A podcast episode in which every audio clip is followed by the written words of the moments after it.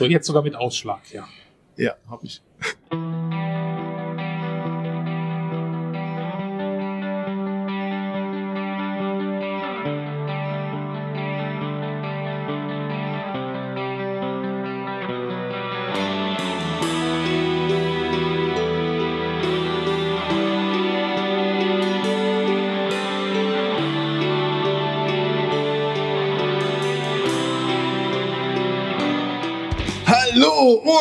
Herzlich willkommen zu einer neuen Folge Start und Select Redux.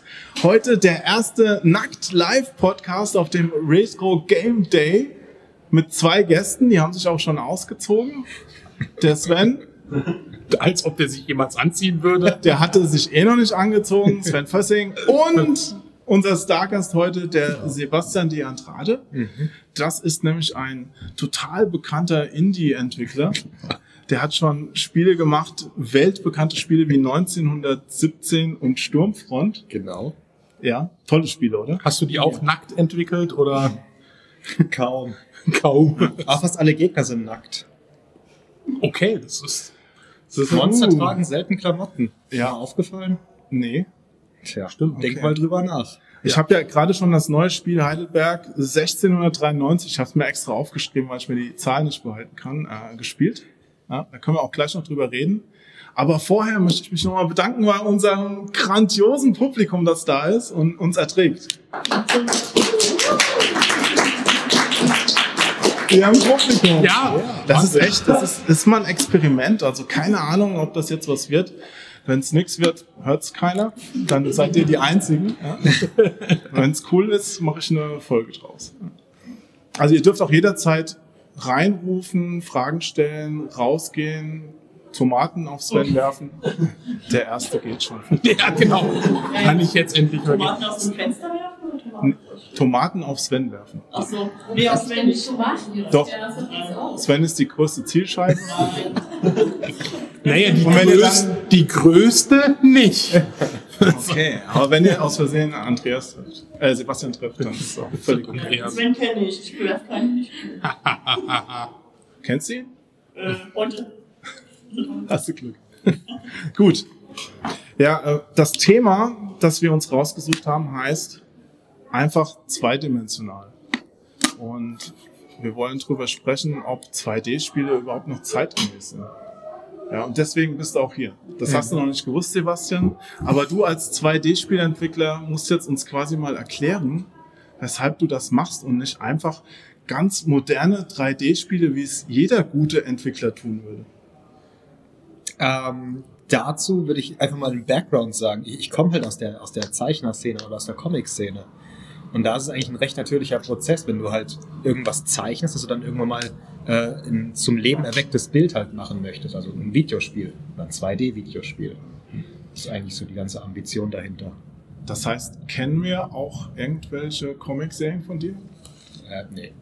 Was So gut wie nicht. Also aktuell bin ich in, von Weißblech Comics im Horrorschocker drin, mit Guido zusammen. Da haben wir die, die Story der Tank gezeichnet. Und Über Sven. hörst du? Sven the Tank. Die Zeit von Sven Ist, the ist das Tank sind der vorbei. Tank im Sinne von Panzer oder Ja, der, der Tank im Panzer. Sinne von Der, Pa- äh, der ich trink Panzer. was weg? Panzer. Da ist die Story von einem deutschen, von, von versprengten deutschen Soldaten, die quasi einen leerstehenden englischen Panzer als Hoffnungsort finden und damit halt sich durch die zur eigenen Linie durchschlagen möchten. Also richtige leichte Kost. So richtig leichte Kost. Ja. Und der eine ist halt total verzweifelt und der andere ist dann eher der quasi den anführt und sagt, komm, wir schaffen es noch. Aber das heißt, du nutzt quasi die Fähigkeiten, die du hast, weil du dir die 3D-Fähigkeiten nicht aneignen möchtest. Also ich habe das alles gelernt und ich kann auch 3D-Modelle bauen, aber es reizt mich einfach nicht. Also in meinem Job zum Beispiel, in meinem anderen Job, da baue ich auch 3D-Modelle. Ich stelle dir natürlich ein bisschen provokant die Fragen, weil ich finde ja 2D auch besser. Ich kann's Nee, jetzt es ist nicht besser. Was? Jetzt Nein. hör mal auf. Es ist nicht besser. Jetzt will ich dir mal zustimmen und dann fällst du mir in den Nein. Rücken. Jetzt, jetzt geht's besser. haben wir wir uns hier warten vom Gast eingeladen. Ja. Das ist das, das Es allerletzte. ist, es ist wirklich nicht besser. Was es sagt hat, das Publikum dazu? Puh, oder? Puh. Das, das Publikum sagt Ja, das, Naja, Du hast ihn guck noch nicht ganz im Griff. Ne? du bist doch ein Shoot'em-up-Fan, okay? Jetzt sagen wir, okay, Shoot'em-ups sind in 2D super cool. Ja. Aber dann kommt plötzlich ein, äh, ein Star Fox. Bam. Ja. Das Mist. ist kein Mist. Natürlich. Du mal, selbst ein Star Fox Zero ist gut. hast du mal ich wollte es gerade sagen, hast du das letzte Star Das war Fox mal richtig gut. Nein. Doch, die Steuerung exzellent. Natürlich. Wir machen gleich so ein Also- Publikumsvoting, ob der Gast äh, den Saal verlassen muss. Es Ja. gibt den Kritikpunkt, den ich durchgehen lasse, ist, dass es von der Story dasselbe ist und langweiliger ist als das in 64er Lilith Wars. Aber vom Gameplay ist es nahezu perfekt. Das ist das beste Star Fox. Also das ähm, Gehen wir mal wieder zu 2D. Ja, ich weiß nicht, was soll man dazu noch sagen? Es ist, ähm, ja, es ist, also ich hatte ja eh, also Star Fox war schon an sich ein äh, cooles Spiel und es war für fürs Super Nintendo fand ich schon krass geil, diese Effekte, das kanntest du nicht. Natürlich warst du in der PC-Welt schon um einiges weiter, aber trotzdem, es war einfach geil und die Charaktere, die fand ich cool. Ähm, es ist natürlich nicht gut ge gealtert, ganz klar, wie viele 3D-Spiele äh, auf dem Super Nintendo oder N64. Aber ich kann ihn schon ein bisschen verstehen. Also es ist halt. Sagst ist du jetzt auch, oder was? Ja, vielleicht bist du allein im Podcast. Also, das ist ein Monologcast heute. Ja, die zwei Gäste müssen schweigen. Nein, also am N64 fand ich Light Wars auch super. Aber ich finde es jetzt trotzdem krass, dass, dass du uns jetzt quasi von unserem tollen 2D-Podcast auf Lilith Wars gebracht hast. Das ist eigentlich eine Unverschämtheit. Ja, ja. Abschweifungen in diesem Podcast, das geht eigentlich gar nicht. Also Ich meine, auf der Playstation, da gab es ja wenigstens noch gute 2D-Spiele. Auf dem N64 gab es ja kein einziges gutes Außer Yoshi Story. Das ist 2D, das war doch... Naja. wir können ihn auch aus dem Fenster werfen. Also es ist äh, Also Ballerspiele gab es keine guten. So. Nee, gab's wirklich nicht. Ballerspiele. Star Soldier noch. ne? Was gab's? Doom fürs 64. ja, aber es war ja nicht 2D. Das war ja. Ja, also. Würdest du Doom als 2D spielen? das ist kein 2D-Spiel. Bitmaps. Ja, aber ist trotzdem noch in der. Aber Doom der als 3D 2D-Spiel wäre doch witzig, oder? Was Nein. Doom als 2D-Spiel? Ja. das würde sehr gut funktionieren. Das wäre sehr ähnlich wie mein Sturmfront übrigens. Projektilbasierte Gegner, ähm, die ganze Zeit in Bewegung bleiben. Aber würdest du denn sagen, dass das Design eines 2D-Spiels in irgendeiner Form schwerer oder einfacher Das ist ja, guck mal, der ist schon sauer wegen dem ganzen Der erste geht. Hier. Oh nein, jetzt sieht man live, wie die Zuschauer gehen. Weißt du, wenn man vor so einer anonymen Masse das macht, ja, wo man nicht sieht, wenn ausgeschaltet wird, es, es tut schon ein bisschen weh jetzt. Ja. Nur noch 2491 Gäste. nee, aber würdest du sagen, so ein 2D-Spiel ist irgendwie einfacher zu designen? Oder ist es schwieriger oder gleich? Ähm, Kopf. Ah, du hast kein 3D-Spiel gemacht, du kannst die Frage gar nicht. Ja, doch, ich, ich also, nee, Spiele nicht, ich eher im Simulationsbereich, ne, mache ich im 3D-Sachen. Aber es ist nicht einfacher, nicht schwerer, weil es kommt einfach auf den, den Anspruch an, den du setzt. Das ist ganz einfach. Du kannst ein 2D-Spiel super simpel halten mit, mit ganz primitiv, also mit, mit, mit Vierecken und so. Das kannst du ja im 3D auch Bereich machen. Also du kannst ja auch einfach nur eine, äh, eine Sphäre machen, die sich rumrollt und dann hast du ein 3D-Spiel gemacht und das war nicht wirklich anspruchsvoll. Das stimmt. Also wenn, dann sprechen wir jetzt einfach mal von Richtigen Spiel. richtig schönen Spielen. Ja, Das, ist- das ist schon, schon krass, wenn man sich einen Gast holt, der um einiges intelligenter ist als wir, und uns komplett so raushaut gerade. also für mich ist das nichts Neues. ja, nee, aber so hm. Richtig schöne Grafik. Also vielleicht sogar, also ich wünsche mir immer noch sowas wie äh, Rayman Legend. Ja, Ja. so mit HD-Grafiken. So, weißt du, so richtig. Hat's ja auch HD. Grad Ja. Das war Ja, Spiele wie das. Ach, ja, wie das, aber mehr mega davon, mehr toll Es gibt, es gibt wenige, die sich halt diese, diese Arbeit machen, Grafiken Ja. in der Qualität halt zu Du erstellen. kannst ähm, zum Beispiel überlegen, Bloodstained, was jetzt bald erscheinen wird, glaube ich. Ähm, wenn das Spiel die Optik hätte von Symphony of the Night, wäre es vom, vom, vom grafischen Part teurer in der Entwicklung. Weil einfach, also 2D-Grafiken sind fehleranfälliger. Das heißt, wenn man einmal zum Beispiel Sachen durchanimiert hat, wie in einem Zeichentrick, kannst du halt keine Änderungen mehr hinzufügen. Also, weil, außer du machst die Scherenschnitttechnik, ne, dann ist das wieder was anderes. Aber beim Was traditionellen, ist die Scherenschnitttechnik? äh, Für Scheren- die Leute, die das Ja. jetzt nicht wissen. ähm, Scherenschnitt, das, das haben wir letztendlich bei, ähm, bei Rayman drin. Das heißt, du nimmst quasi ein 3D-Skelett, wie bei 3D-Spielen, und setzt einfach 2D-Grafiken drauf und dann verschieben die sich so ein bisschen, wie bei diesen, diese Hampelmänner, wo man unten so zieht. Genau, diese Technik. Da habe ich mal in Kopenhagen so einen Hitler-Hampelmann gesehen. Aber es ist ja wieder ein anderes Thema. Oder mit den Armen, oder? Es Wann- war halt so. Diesmal waren es nur 10, 10 Minuten bis zum Magengeschwür. Wow. Aber Rayman hat ja gar keine Arme und Beine. Was ist denn das für ein Beispiel? Ja, genau, das ist nämlich total intelligent. Nee, das ist doof, weil es sieht nicht schön aus. Ich finde, das funktioniert. Apropos schönes Aussehen, kommen wir doch mal zu deinem Spiel. Ach, ich dachte gerade. Beschreibe mal Sven mit drei Worten. Nein. Dein, dein Spiel, Heidelberg. Ja. 1693. Ich habe es mir gemerkt, ohne hinzugucken. Super. Warum? Ähm, genau. Warum? Warum? Warum? Gott. Wie, wie, wie kamst du auf die Idee? Also, ähm, es hat ja teils geschichtlichen Hintergrund, teils Fantasie. Erklär doch mal ein bisschen, äh, wie es dazu kommt, ein Spiel Heidelberg 1693 zu, zu nennen und auch ein Spiel in Heidelberg um 1693 spielen zu lassen. Ja, also grundsätzlich, ich bin halt erstmal Heidelberger, das ist so der erste Punkt. Ich wohne da und ähm, Ich komme aus Felbert, ich käme nie darauf, ins Felbert ein Spiel zu. Gut, aber Felbert, Heidelberg ist okay, alles klar. Ja. Und dann war einfach der Gedanke, okay, also ich bin großer Fan vom, vom Super Castlevania 4. Und als ich die Phase hatte, wo ich dieses Spiel rauf und runter gespielt habe, habe ich mir mal vorgestellt, da stand ich so auf der alten Brücke von Heidelberg, habe ich gedacht, hä, es ist eigentlich genau die gleiche Situation. Du bist hier auf der Brücke, da oben ist das Schloss.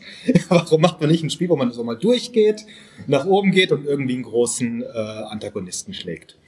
Und ja, dann aber das, das, das Spiel, also das habe ich schon wirklich sehr, sehr lange in mir. Aber das wollte ich nicht als erstes Spiel machen, weil ich wusste, dass die ersten Spiele halt nicht gut sind. Oder nicht so gut. Das war aber, als sie rauskamen, anders. Also du hast das immer als das Beste, was jemals Natürlich, das denkst du ja immer. rauskam, verkauft. Ja, natürlich, das machst du ja immer. Ja. Das ist natürlich normal. Weil du bis dahin ja auch nur den Erfahrungsschatz hast, bis zu diesem Zeitpunkt. Und genau. Und ich habe halt dann, also ich, ich war auch Dozent an, in der SAH in Heidelberg. Da habe ich halt den, den Guido Kühn kennengelernt, der ist Professor. Und da haben wir uns dann einfach so zusammengetan. Da habe ich mal so meine Idee geschildert, weil ich wollte zwischenzeitlich noch ein anderes Spiel machen. Das hieß Morgenstern. Das war ein Shoot'em Up mit einer Morgenstern-Mechanik.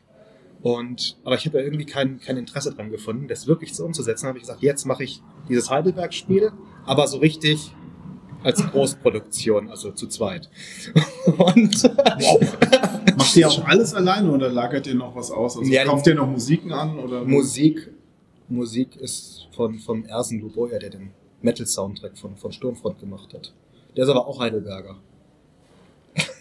Das ist, äh, bleibt in der Familie. Ne? genau. nee, den kenne ich. Der macht es auch ziemlich gut. Also bin da sehr zufrieden mit. Ähm, ja, und letztendlich, mein Gedanke war halt, großes Fantasy-Spiel, irgendwie so inzwischen den bei Castlevania, so ein Barbar, der irgendwie durch eine mittelalterliche Stadt zieht, also so kompletter Blödsinn letztendlich. Und dann haben wir angefangen zu recherchieren. Und dann haben wir halt gemerkt, ja, 1693, das ist das Jahr. Dann habt ihr gemerkt, in Castlevania, das ist gar kein Barbar, der da. Ja, genau, die gab's da, die, genau, die gab's da gar nicht. Und dann haben wir halt dieses Musketier-Setting genutzt. Und es war für mich was komplett Fremdes. Ich habe nie was mit Musketieren am Hut gehabt. Aber gab es Musketiere in Heidelberg damals? Ja, also nicht die französischen Musketiere direkt. Ne? Das war ja eher so die Garde vom, vom Sonnenkönig. Das, äh, das hat es vorhin auch erklärt, also 1693 deshalb, weil Heidelberg da in Schutt und Asche lag. Genau. Ähm, warum lag Heidelberg in Schutt und Asche? Ein Erbfolgekrieg. Es gab einfach ein Thronfolgeproblem. Und zwar, es wurde eine Frau an den Bruder des Sonnenkönigs verheiratet. An den äh, von Orléans. Ich weiß gar nicht, wie er heißt. Und dann ist eben kein männlicher Nachfolger gab es hier in der, in der Kurpfalz. Und wenn es keinen männlichen Nachfolger gab, hat er dann Frankreich gesagt, okay, die Kurpfalz gehört uns. Und dann sind sie halt da eingefallen. Und dann gab es eben einen Krieg mit, äh, gegen ein Bündnis des, des Heiligen Römischen Reiches Deutscher Nation. Da waren halt verschiedene noch dabei und ja, die wurden dann zurückgedrängt, aber letztendlich haben sie halt Schutt und Asche hinterlassen. Und in diesen Ruinen spielt unser Spiel. Jetzt haben wir sogar noch unseren Bildungsauftrag erfüllt. Ja, Das ist Wahnsinn. Der Hammer. Das Publikum geht hier raus. Die, die müssten eigentlich so ein Diplom noch kriegen.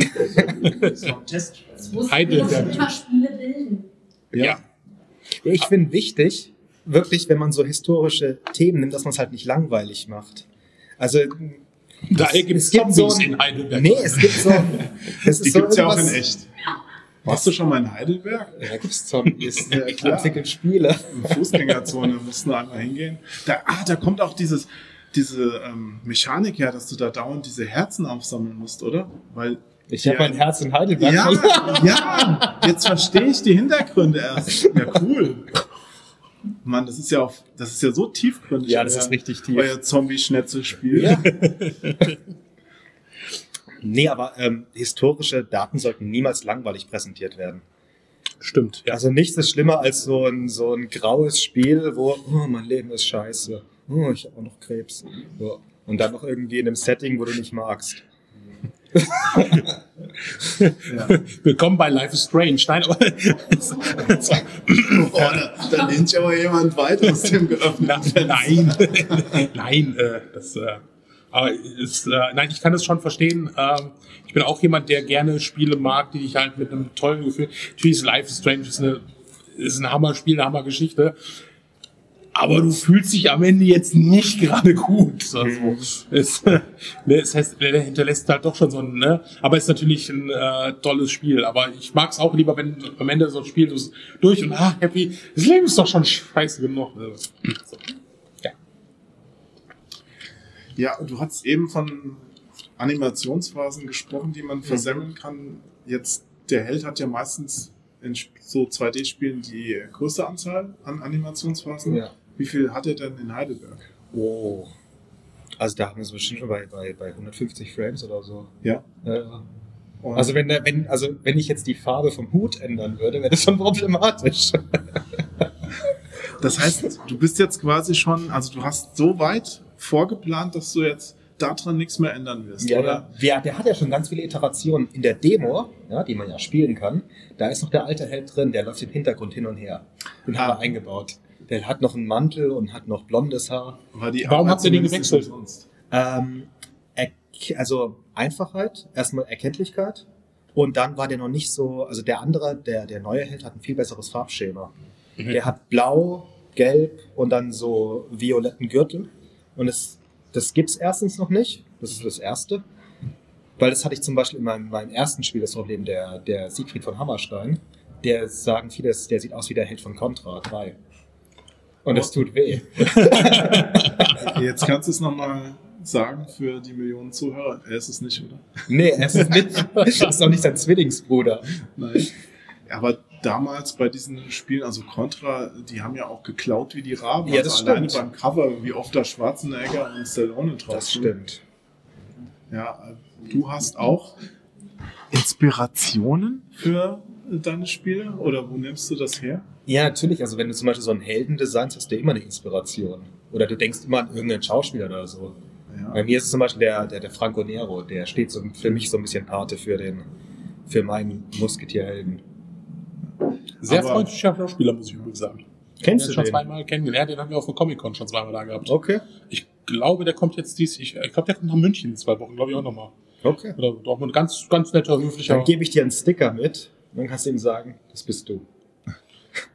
Ich weiß, weiß nicht, ob er so nett ist, dass er nicht sagt, ah, kein Problem, ich gebe das jetzt meinem Anwalt. Cool. Gedrucktes Geld. genau, ne? ist immer, äh, ne? aber ja, das ist cool. Cooler Typ. Aber das ist auch ein gutes Thema, Geld. Wie, wie finanziert man denn so ein 2D-Spiel? Ich meine, zwei Leute, ist das jetzt eine, bei dir persönlich eine reine Freizeitproduktion oder erwartest du am Ende, dass du quasi für die ganze Arbeit auch ähm, angemessen entlohnt wirst? Also ich, ich arbeite ja noch nebenher, ne? Das heißt, weiß nicht, ich habe also finanziell keine Probleme, sagen wir es mal so. Deswegen sind auch die Entwicklungszeiten, können die nahezu jetzt lang dauern. Das ist völlig egal. Aber du hast jetzt eine 3-Level-Demo hier am Start und du willst, hast ja gesagt, so um die 12 Levels. Ja, ja, wir haben aber viele Levels schon fertig. Ja. Aber bis Halloween wollt ihr jetzt raus. Ja, nee, das ist nicht realistisch. Das glaube ich nämlich Ich wollte es nicht. gerade sagen. Das ist Nächstes absolut. Jahr. Musst du überlegen, die Demo wollten wir im Januar veröffentlicht haben. Und jetzt ist Mai. Ende Mai. Ja. Das Bald heißt, Juni, ja, stimmt. also du hast ja das Jahr nicht dazu gesagt, dann vielleicht 2020 Ja, gell? oder? Das ist schon fast realistischer. Okay. Weil die Sache ist, es ist ja das Pareto-Prinzip, dass du äh, 20-80, du brauchst für, für 20% der Zeit kriegst du 80% des Spiels hin und am Ende halt brauchst du extrem lang, um das Feintuning zu machen. Und das unterscheidet ja dann auch so ein, so ein 70er-Spiel von einem 90er oder 80er-Titel. Dieses letzte Feintuning, das Polishing. Aber das ist ja, also ihr habt ja wirklich keinen Druck, also da steht ja auch jetzt keiner hinter und sagt, es muss jetzt, weil das ist das äh, Halloween-Geschäft, sondern ihr könnt einfach sagen, gut, dann bringe ich es halt erst nächstes Jahr raus, aber dafür ist es vernünftig. Ja, Was ja äh, viel wichtiger ist als so, so ein kleiner Day-One-Patch, der uns ja oft genug bevorsteht bei irgendwelchen neuen Releases, wo du dann nochmal 30 Gigabyte runterlädst. Ja. Wird es denn bei dir auch ein Day-One-Patch geben? Sehr wahrscheinlich. Und es ist auch gut, dass es die 30 Dinger gibt. Ja, stell dir vor, dieser Fehler würde nicht behoben werden. Das wäre ja viel schlimmer. Ja, dann muss man halt als Spieler damit leben und äh, Dann quasi kriegt's Persönlichkeit. Den Bug, den Bug als Feature benutzen. Ja, ich weiß nicht. Also äh, es ist ja, ist ja eh immer eine langwierige Diskussion, ob Spiele früher einfach dadurch jetzt nicht besser waren, aber qualitativ besser waren, weniger Bugs hatten, als jetzt, hey, da machen wir einfach einen Day-One-Patch und äh, nach uns die Sintflut. Natürlich ist es definitiv besser, dass du heutzutage äh, Fehler, ne, aber ich glaube, es liegt auch einfach daran, dass vieles, natürlich sehr vieles komplexer geworden Genau. ist. Ne? Also das, das schon. Natürlich ist es schön, ein Spiel auf Modul zu haben, aber ich, mich stört's auch nicht. Dann lädt's halt 30 Gigabyte runter, dann sind's halt ein paar Stunden. Ich kann natürlich die Leute verstehen, die nicht so tolles Internet haben. Aber ja, was willst du machen? Ne? Also die Fehler, die entstehen, ähm, das sind ja meistens einfach meistens optische Fehler, sowas wie Animation States in Assassin's Creed, dass der irgendwelche Finishing Moves ausführt. Hm? Die schlimmsten Bugs. Sorry. Okay. Ja, ja, aber das sind einfach nur Fehler, die durch die Komplexität des Spiels entstehen. Ja. Ja, die Entwickler würden in einem weniger komplexen Spiel wahrscheinlich viel, viel weniger Fehler machen. Aber irgendwann erreicht es halt eine Komplexität, und das ist ja mittlerweile zum Beispiel das, das neueste Assassin's Creed, dieses Odyssey. Mhm. Das hat ja, das haben drei Studios weltweit entwickelt, ne? War mehrere tausend Mitarbeiter, das ist ja krass. Genau. Also auch irgendwie Shanghai, Ja. ähm, Montreal. Montreal und noch eins oder zwei in Montreal. Ich, hauptsächlich Montreal. Also ähm, die lagern ja immer so kleine Sachen noch aneinander. Ich glaube, die. Schiffsschlachten sind in Shanghai entstanden oder so. Das mag sein. Genau. Ja, gut, der, der Jo konzentriert sich ja bei Assassin's Creed Odyssey eher auf andere Sachen. ähm, Aber was meinst du postet denn ja gerne. Ähm, äh, ich weiß nicht. Ich also- kann nichts dafür, dass das ein Pimmelbildspiel ist. Ja, aber ich, ich kann mich an, an vieles in Assassin's Creed erinnern, aber nicht daran, dass es eine Mission gibt. Äh, Gibt es dafür Achievements?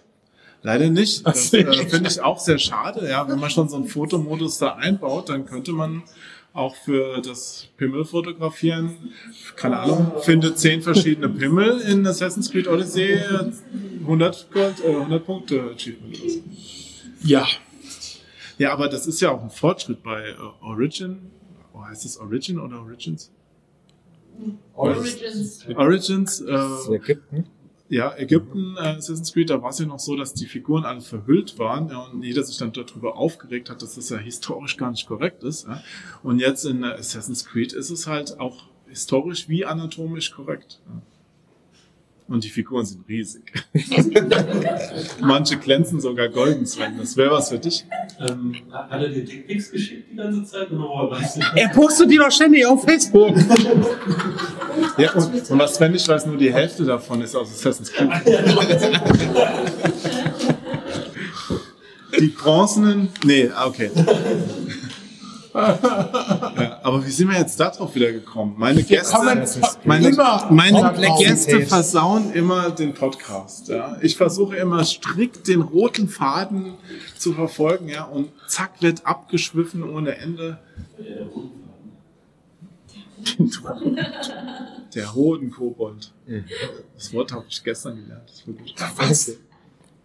Hodenkobold. Ich will es nicht wissen. Egal. Äh, Äh, 2D-Spiele. 2D-Spiele.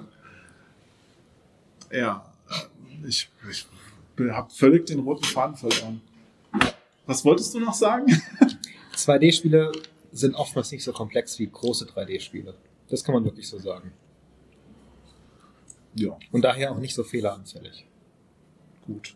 Und du hast ja eh auch jetzt bei deinem, was war es jetzt, 1917, kommt auf Karte raus, oder? Physisch. Ja, wahrscheinlich. Also das sehr wahrscheinlich. Okay, das heißt, du bist ja auch der physischen Spieleproduktion nicht so ganz verschlossen. Mhm. Ähm, dann würdest du ja auch wahrscheinlich bei Heidelberg dann erst das Ding auf Karte rausbringen, wenn du deinen Day One Patch schon implementiert hast. Ja, natürlich. Das ist dann erst im Nachhinein. Ja, Jahre nach dem Release. Jahre nach dem natürlich. Das heißt, man Das ist sollte, ja nicht nicht, Retro. man sollte nicht warten. Ach so, wir reden hier schon über moderne Retro-Spiele. Dann kannst du mir das 2040 kaufen. Okay. Wenn es da noch eine Switch gibt, ich weiß es nicht. Ja, wahrscheinlich nicht mehr, ne? Ja, Da gibt ja nur noch einen Anbieter. Aber dann kann man die. Switch-Spiele zumindest noch zocken, weil äh, die, mein Uya wird jetzt zum Beispiel ja nächstes Jahr abgestellt. Ja, warten mal ab. Also nächstes Jahr, durch diesen, Mon Oder diesen- Monat, diesen Monat, Monat? Juni, Okay. war das Juni, werden die abgestellt. Habe ich mir Und falsch gemerkt, so früh die, schon. die Community, die es gibt, die ja auch sehr aktiv ist, die hat ja Razer drum gebeten, ey, mach doch ein Patch, dass wir eigene Server betreiben können und das interessiert die Scheiß. Ja, schade. Ja, muss ich echt sagen, wirklich schade. Shame on you, Razer! Ja, definitiv. Also Was haltet ihr von Razer? Nein, nein, bitte nicht. nein, die, die sind ja gar nicht böse. Nur der Move ist doof. Ja, ganz genau, ganz genau. Weil das hätte ihnen nichts gekostet. In dem, und sie hätten po positives Feedback bekommen. Aber manchen ist das leider egal. Ja, schade. Ähm, aber bei der Switch würde ich auch nicht sagen, weil es gibt ja zum Beispiel Spiele wie zum Beispiel L.A. Noir. Das ist auf Cartridge drauf. Du musst aber trotzdem was runterladen, weil das ganze Spiel nicht auf Cartridge drauf passt. Also ja, zumindest nicht auf der kleinen Cartridge, die sich da 2K geleistet hat. Man hätte es ja auch auf eine große packen können, wo alles drauf gepasst hätte, wo Das dann die Marketingabteilung Abteilung zu geizig war, weil man hätte wahrscheinlich 30 Cent mehr an Nintendo abdrücken müssen. Ja, aber dann Pro hätte das. Spiel auch nicht 30 Euro gekostet und dann hätte es 40. Und dann wäre es ihnen wahrscheinlich, wenn sie gesagt, okay, das ist für ein 10 Jahre altes Spiel zu teuer. Also wenn ich 30 Cent, äh, angenommen es stimmt, pro Stück mehr bezahlen muss, warum muss es dann statt 30 40 Euro kosten? Naja, weil diese 30 Cent pro Stück, da hängen wieder Arbeitskosten hinter dran und dann bist du bei 10 Euro. Das ist wie beim Restaurant, wenn du noch eine Packung Pommes dazu bestellst. Dann musst du ja auch die volle Pommes bezahlen, nicht Ja. den Pommespreis der bestehenden. Wir, wir haben ja ehemalige Publisher-Vertreter im Raum sitzen, die könnten bestimmt mehr dazu sagen. Aber Also, äh, die, äh, wenn es wie bei DS ist, äh, ist die, macht die Größe schon mehrere Dollar aus, tatsächlich. Also okay, aber nicht 10, oder? Äh, kann durchaus sein. Im Verkaufspreis bestimmt. Also im, Ja gut, im Verkaufspreis haben wir bei, bei den Zeitschriften damals irgendein Gimmick für 50, äh, 5 Cent beigelegt und dann hat es statt 5 Euro auf einmal 10 gekostet. Äh, da haben wir zum Beispiel die Monopolstellung bei diesen mehr, Ja. wenn es halt größer ist, musst du mehr bezahlen. Musst dann halt. 30 Cent sind auch nicht realistisch. Es tut mir leid. Dann halt 3 Dollar, meine Güte. Siehst du, und dann musst du das natürlich noch im Verkauf, und dann bist du bei 10 Dollar. Also, Und dann, dann sagt halt irgendjemand, okay, für 40 Euro können wir L.A. Noir nicht verkaufen. Also verkaufen wir es für 30. Und Switch-Spiele sind ja generell meist teurer, als wenn sie, wenn sie gleich für die PS4 rauskommen, sind es ja trotzdem nochmal 10 Euro teurer. Ne? Also du zahlst ja diesen Modulpreis, statt das Ganze auf eine Blu-ray zu packen, bezahlst du ja schon. Ne? Wobei L.A. Noir, das ist auch super schnell noch billiger geworden. Ich glaube, das hat sich Ja. nicht gut verkauft. Ja, schade, vielleicht hätten sie sich Das äh, habe ich bei neulich, neulich mal getauscht. Tauschwert 10 Euro. Oh, gut. Ne? Ähm, äh, vielleicht war es auch mal ein Experiment, um zu gucken, ob man vielleicht doch irgendwie sowas wie GTA 5 dann noch rausbringt oder so. In 2D. In 2D. Äh, gibt's doch jetzt Shakedown irgendwas. Shakedown einmal und dann äh, American äh, oder ach, wie heißt das nochmal? Das ist vor zwei, drei Tagen rausgekommen. Das haben sie ganz gut. Shakedown Hawaii. Shakedown Hawaii, das genau, das ist so ein Pixel-Spiel, auch so Top-Down, also wie die alten GTAs. Und dann gibt's jetzt noch eins, äh, das äh, rausgekommen ist, das äh, auch Top-Down, aber so eher 3D und wo sie sagen, okay, das erinnert wirklich an diese äh, GTAs. Ähm, das soll ganz gut sein. Ist momentan wohl noch sehr buggy. Haben Okay. sie gesagt, da müssen, da müssen wohl ein bisschen, da kommt dann Day 3 Patch oder sowas. Und äh, ja. Wo, also, da, da hatte ich ja vorhin schon gefragt, also das ist auch schon geplant, dass Heidelberg auch für die Switch. Ja, für die Switch auf jeden Ja. Fall. Schön. Weil ich, da haben wir jetzt, also das 1917 gibt's ja auch für die Switch und da haben wir einfach schon einen Entwicklungskanal. Und das ist dann leichter.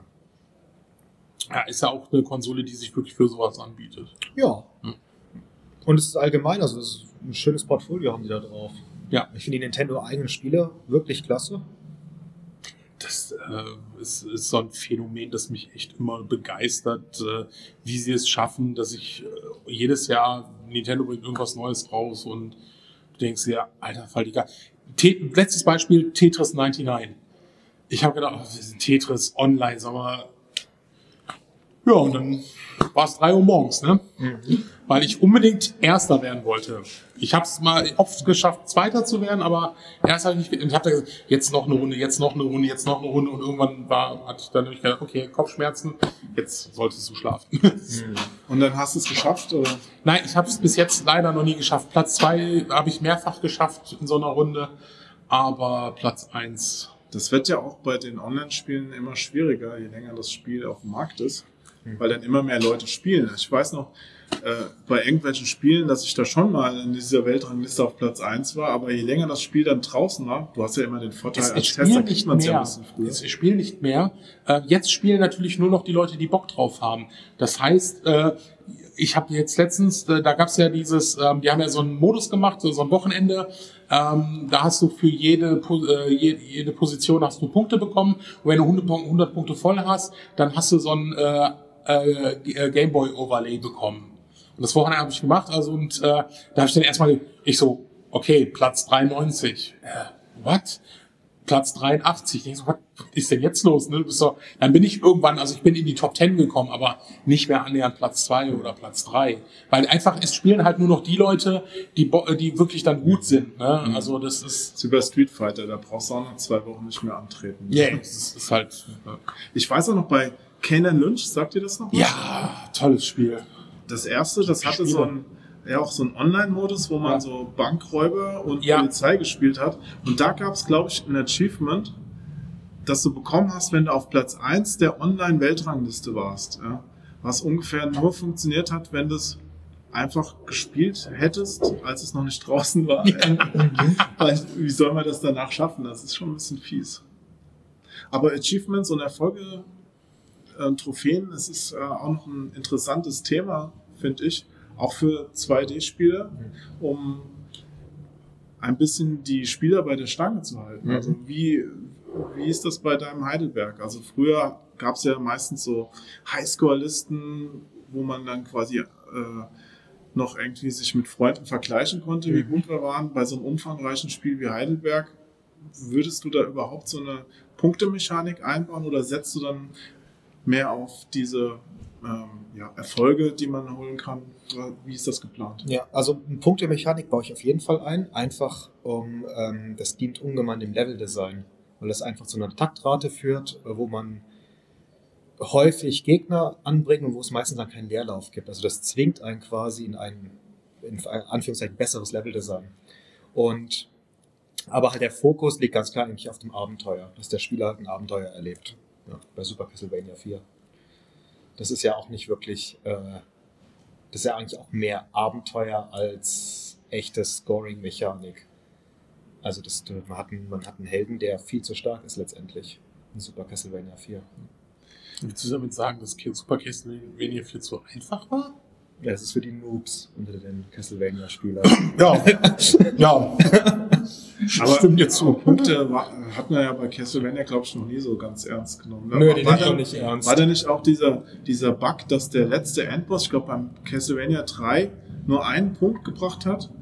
Und jeder sich gefragt hat, hä, der schwierigste Gegner in dem Spiel gibt nur einen Punkt und der Entwickler dann später gemeint hat, ja, da ist uns irgendwie die Kommastelle verrutscht, eigentlich sollte der 100.000 Punkte bringen oder sowas, hat er dann äh, 100 Jahre später zugegeben. Keine Ahnung, ich habe Castlevania 3 nie durchgespielt. Nein, ist doch so einfach, dieses Castlevania. Das Dreier ist sauschwer. Also das ist wirklich sackschwer. So mein gut. Gott. Ja, das ist gut. Das ist so ein richtiges Abenteuer. Ja. Und ich will auch gerade dem Publikum, das hier noch sitzt, nochmal sagen, ihr lacht gerade die ganze Zeit, ja, noch. Aber äh, ihr müsst nachher noch Fragen stellen. Also überlegt euch schon mal was, ich werde auf euch zukommen. Genau. Jo hat noch Zettel, Stifte. äh, Nee, nee. Ja, irgendwas, äh, äh, was ihr den Andreas, Sebastian, was ihr von ihm noch wissen ist. Warum will ich dich eigentlich als Andreas nennen? Wegen seinem ich Nachnamen. Andrade. Das ist das, wenn du das einmal drin hast, dann. Ich habe mir ganz, ganz ehrlich, ich habe mir den Namen auch nochmal auch mehrfach ausgesprochen, damit ich das. Aber wir sagen ja eh immer dann jetzt nur Sebastian, also von daher. Basti. Boah, dann heißt. Sebastian. Ui. Was haltet ihr von Manfred Trenz? Was ist denn das jetzt für ein Themensprung? Das Das ist eine Boah. 2D-Legende. Ja, ist das dein Vorbild? Ja, ohne Scheiß. Den finde ich richtig cool. Natürlich. Also ich kenne ihn nicht und ich habe nur so die Illusion von so einem Ein-Mann-Entwickler, der alles stemmt und alles macht. Und der war meine Inspiration. Also ich kann dir sagen, ich hab, war ja letzte Woche beim äh, äh, Stefan Reichert in seinem Twitch-Koch-Stream Ja. und äh, da war ich zusammen mit dem Teut Weidmann, Aha. den du vielleicht auch kennst. Ja. Und äh, der hat wieder das, was jetzt auch kein Geheimnis ist, hat er auch im Stream gesagt. Ähm, äh, ganz klar äh, top, also was, was er gemacht hat, einfach der Hammer.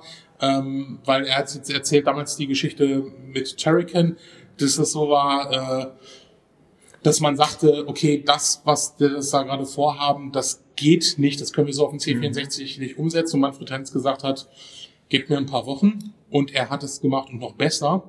Äh, aber wie du schon sagtest, ein Ein-Mann-Team, absolut wohl jemand, den du nicht mit anderen zusammenarbeiten kannst. Also deshalb, äh, es ist auch sehr schade, äh, dass der, also ich kriege, glaube ich, eher den Papst vom Mikrofon als, glaube ich, Manfred Tenz. Äh, äh, der hat ja, der macht ja viele Auftragsarbeiten und so halt einfach, weil es halt für ihn ein Job ist, aber er hat die Herausforderung, das hat so der Fall erzählt, also auch eine absolute, sehe ich auch so absolute Dinge. Jo, du hattest den ja mal interviewt vor 20 Jahren. Nein.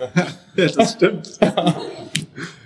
ja, weil das war natürlich auch für mich damals als äh, C64 äh, Amiga-Kind äh, ganz toll, was da für Spiele, er ist ja an allen möglichen Spielen beteiligt gewesen, die ich super fand. Äh, Also China Sisters, Turrican, Katakis, Mhm. das sind ja alles so Manfred Trenz Geschichten und das war immer so mein, mein Ziel, als ich dann angefangen habe, in der Branche zu arbeiten, mal das Idol treffen und es hat dann auch funktioniert. Ich war bei ihm sogar zu Hause. Also ich bin wirklich der Einzige, glaube ich, der jemals ein äh, Interview da mit ihm geführt hat, äh, was das angeht.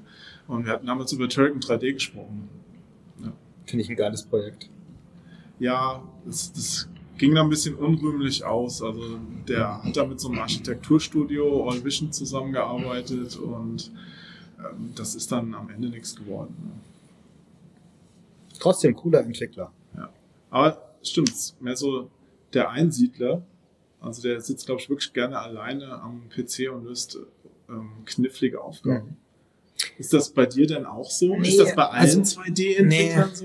nee, das ist weil- witzig. Sagen wir mal so, 3D-Entwickler sind so Teammenschen und 2D-Entwickler sind so seltsame Einsiedlermenschen? Nee, ich glaube, das kann man so nicht sagen. Sag das mal lauter, damit die Zuschauer das noch. äh, Das kann man so so, hören. ja, das kann man so nicht sagen.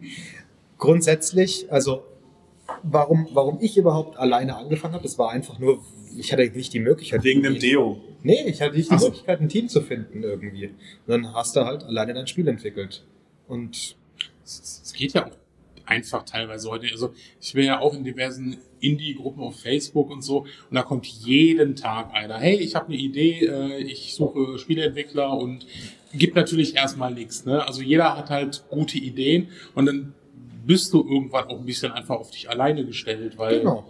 ne, Und dann musst du halt irgendwas erstmal abliefern. Ja. Und dann steigst du überhaupt in den Rang auf, wo du dann irgendwie eine Kooperation machen kannst mit Ja. jemandem, der vielleicht auch schon als Ein-Mann-Team irgendwas entwickelt hat. Und das ist ja jetzt, hat ja gerade ein bisschen so stattgefunden. Aber es ist ein großer Wechsel in der Entwicklungsart. Wenn du plötzlich, also am Anfang hatte ich echt Probleme mit der, mit der Teamarbeit. Wegen der Absprache, oder? Ähm, nee, Kontrollverlust. Es ist, am Anfang ist es das, Kontrollverlust. das kennen wir auch, Sven, Kontrollverlust, oder? ja, so gut, wir sind jetzt beide über 40, ne, da ist äh, ja, Oh. ja, mit der Inkontinenz Ja. und so. Weißt du, ich habe es einfach nur angedeutet, ne? Aber Na, das muss man auch aussprechen, sonst versteht das ja keiner. Ja. Also bei dir. nee, Nee, wieso ein Kontrollverlust? Naja, weil du halt nicht mehr so direkt deine Sachen umsetzen kannst. Das heißt, du gibst quasi Verantwortung jemand anderes mit in die Hand. Ja. Und wie macht ihr das? Habt ihr so Tabellen auf irgendwelchen Servern liegen, wo jeder Nee. eintragen muss, was gerade gemacht wird? Skype. Skype, das super sichere Windows-Kommunikationstool für den modernen 2D-Entwickler. Ja, genau. Nein. Ja, doch? Da kann man doch gar nichts, also da kann man miteinander reden. Ja, genau, das tun wir. Achso, ihr merkt euch dann alles, was Ja. ihr, ihr euch sagt und äh, schreibt Ja. euch dann nach zwei Wochen an, weil alles anders gelaufen ist. Ja, also ich habe meistens so ein Büchlein und dann reden wir darüber. Über dein Büchlein. Ja, was halt da drin steht. Ja, erklär mal, was steht denn da drin? Ja, so Designideen und Vorschläge Ja. und Noch und eine so. Animationsphase für den Held hinzufügen. Wenn ich- Oder? weiß nicht. Ja, zum Beispiel. holt er sein Büchlein raus. Das könnt ihr, zum Beispiel. Das Ich hab, könnt ihr jeder, nicht sehen. jeder ihr da Zeichner hat immer sowas dabei. Und dann hast du halt Ideen. Zum Beispiel hier der Bosskampf. Das ist eine Skizze für den Bosskampf. Oh, mit ja. einem Altar und Zeug. Das sieht man kaum, weil es eine Also da- schwierige Buszeichnung Um das jetzt mal zu beschreiben für alle, das ist, äh, das ist ein Altar mit Zeug. da, stehen, da stehen Kerzen drauf. Ein Mann. Ein, ein Riesenspoiler. Ein, ein Mann steht bedrohlich auf diesem Altar, hat eine Waffe in der Hand. Ja. Ist eine Waffe.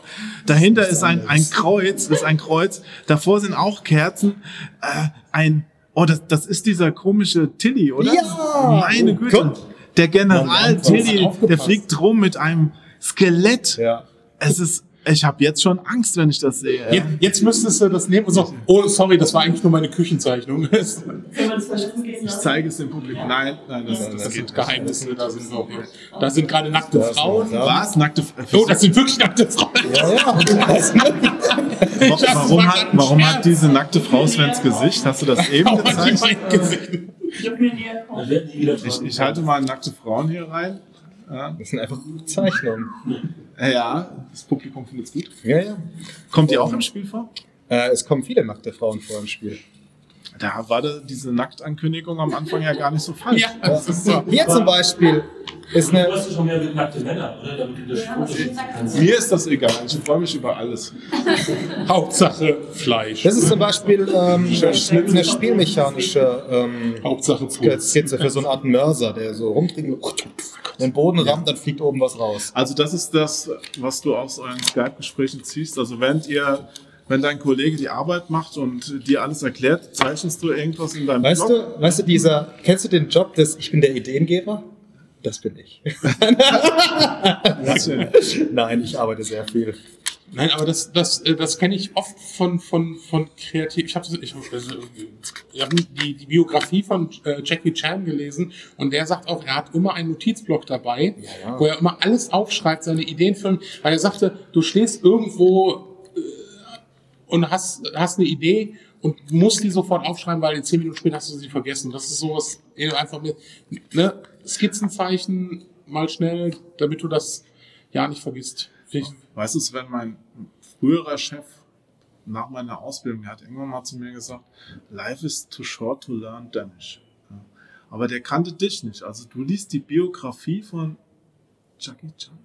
Ja, Das ist auch gut. Ist der, Ehrlich? Also ist, ja, ist keine Zeitverschwendung, ist richtig. Nein, das ist eine wirklich äh, eine sehr interessante äh, äh, Biografie, halt über völlig andere, äh, äh, ja, äh, also chinesische äh, Filme, die er gedreht hat, Hongkong-Filme, ein völlig anderer Filmmarkt, ähm, der früher die Leute auch so verheizt hat, äh, weil es ja einfach Arbeit, Arbeitskräfte waren. Und diese Entwicklung sehr interessant, die Schule, die Leute, die er da kennengelernt hat, ne, Sammo Hung und so, also, äh, unheimlich interessant zu lesen. Also echt ein Mann, vor dem ich äh, sehr, sehr viel Respekt habe. Nicht nur, weil er sich sämtliche Knochen schon gebrochen hat, in seinem, aber was für einen Einsatz er in diese Filme, also auch sein Team, äh, wo die Leute, wo wir wirklich sagen, die haben für ihre Filme einfach ihr Leben riskiert, äh, um gute Filme zu machen. Also das fand ich sehr interessant, also wirklich eine sehr interessante Biografie. Und da kann ich den Bogen wieder schlagen zu Sebastian. Würdest du dein Leben für ein neues Spiel riskieren? Wahrscheinlich nicht. Das Leben riskieren? Was heißt denn das? Ja, angenommen, Über eine, eine 20 böse Stunden. Hexe. Ja, das macht man konstant. Ja gut, aber du, äh, sagen wir mal jetzt, äh, Ich war gestern, gestern haben wir das, die Demo hochgeladen. Da haben wir noch bis um halb eins. ist ja normal, also wenn, wenn dir jetzt Zeit eine, eine böse. Hexe sagt, du kannst die Demo nur hochladen, wenn du sie heute um Mitternacht nackt am Glockenturm in die Cloud einspeist. Ja, und es wäre ja ein Risiko, da hochzusteigen, vor allen Dingen. Okay, und was hat deine Fantasie jetzt mit dem Leben riskieren zu tun? Das Da, da, da fliegen die Fledermäuse rum und die picken ja dann so, weißt du? Wie Tauben oder was? Ich würde es mir überlegen. Ja. Na gut. Also, was, was hast du wieder im Zug für Filme geguckt? Hier, hier werden halt Fragen besprochen, die sonst keiner gestellt hat. Aus, aus gutem Grund. was für Arbeitskonditionen hat er denn schon? Na gut, ich, ich gehe jetzt einfach mal hier an das zahlreich anwesende Publikum. Habt ihr eine Frage an Sebastian? Ja, mal eine sinnvolle Frage, nicht so ein Quatsch. Ich hätte eine Frage. Ähm, Sag erst deinen Namen. Ich heiße Anna. Anna hat eine Frage an dich. Ich wiederhole das auch nochmal, damit wir es auch nochmal Ähm, gut haben. welche Programmiersprache hast du das Spiel programmiert? Das ist ein c Mit welcher Programmiersprache hast du das Spiel programmiert? Der schneidet dich jetzt raus, damit endlich die intelligenten Fragen reinkommen. Und so wären sie von Ich Jung. weiß nicht, wie gut man es hört. Ja. C-Sharp ist es. C scharf. Sharp. Ja. Hash C-Hashtag. C, ja. C kenne ich. C Okay. sharp sagt mir jetzt nichts. Ist das so eine. C-Hashtag. Ja. Ja. C-Hashtag. Interessant, also du nutzt äh, nicht wie sehr oft zu 95% heute Unity genutzt wird. Doch, oder doch. so. Also das auch. Ja, ja. Okay, okay. Aber dann wird gescriptet. da bist du, also machst du schon viel. Okay, gut. Gibt es Noch mehr? eine Frage. Gibt es noch weitere Projekte? Wie heißt du? Jennifer. Jennifer möchte mach- gerne wissen, ob Ja, du ich- noch weitere Projekte hast. Comics. Comics. Stimmt, der Comic dazu, das Genau. ist auch eine interessante Also, oh Gott, so viel. Ähm, wir machen erstens einen Comic zum Heidelberg-Spiel, einen 60-Seiter. Der ist schon voll durchgezeichnet, also vorgezeichnet, der muss noch geinkt werden. Und dann mache ich mit Guido noch zurzeit kleine Projekte. Wir haben jetzt für, für Weißblech, ähm, für Horrorschocker eine, eine, Story gezeichnet. Und wir sind jetzt auch im U-Comics drin. Neuen, Oh, was jetzt rauskommt. Cool. Eine Zorro-Geschichte. okay. Zorro ist cool, wir waren dann voll im Mantel und Degen. Ja, ich wollte es gerade sagen. Ja. Also bist du schon eingearbeitet durch Heidelberg? ja, genau. Der, der, der- der Sven hat noch eine Frage. Sven, bitte stell deine Frage. Ja, die Frage ist, ähm, hast du auch schon Resonanz von der Stadt oder die um, Umgebung, Einwohner, so, hat das schon irgendjemand regional mitbekommen und gibt's da irgendwie? Lokalzeitung. Also Sven würde gerne wissen, ob regional aus Heidelberg schon jemand mitbekommen hat, Ja, dass ich war du ein Spiel mit dem Lokalzeitung. Namen machst. Ja, Lokalzeitung, aber die haben so ein ganz frühen Bild davon gesehen, also eigentlich nicht vorzeigbar. Und dann haben sie irgendwelche ganz komischen Screenshots. Und dann haben sie trotzdem geschrieben, Wahnsinn, was hier entsteht. Und Ja. diese Tageszeitung, die Ich hätte es sind halt, die verstanden. Silicon. Valley in Heidelberg. Ja. Aber haben die dann so getan, als ob du aus Heidelberg, äh, also haben die dich quasi als Lokalmatatoren da gefeiert? Das oder? weiß ich, weiß ich gar nicht, ob die das gemacht haben. Weiß ich gar nicht mehr. Aber ansonsten noch Kontakte Nee. zur Stadt? nee, Sponsern die dich mit irgendwas? Nein. Mit Her Herzen, Binderherzen? Ja, genau. nee, Nee. nee, das ist alles so richtig privat. Ist auch recht blutig.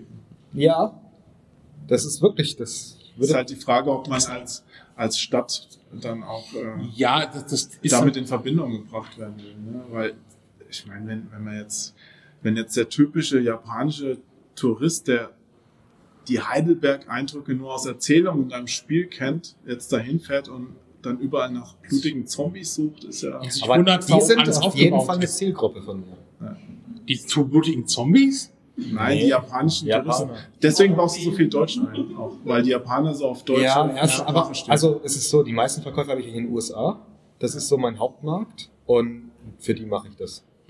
ja, da müssen aber noch Nazis drin vorkommen.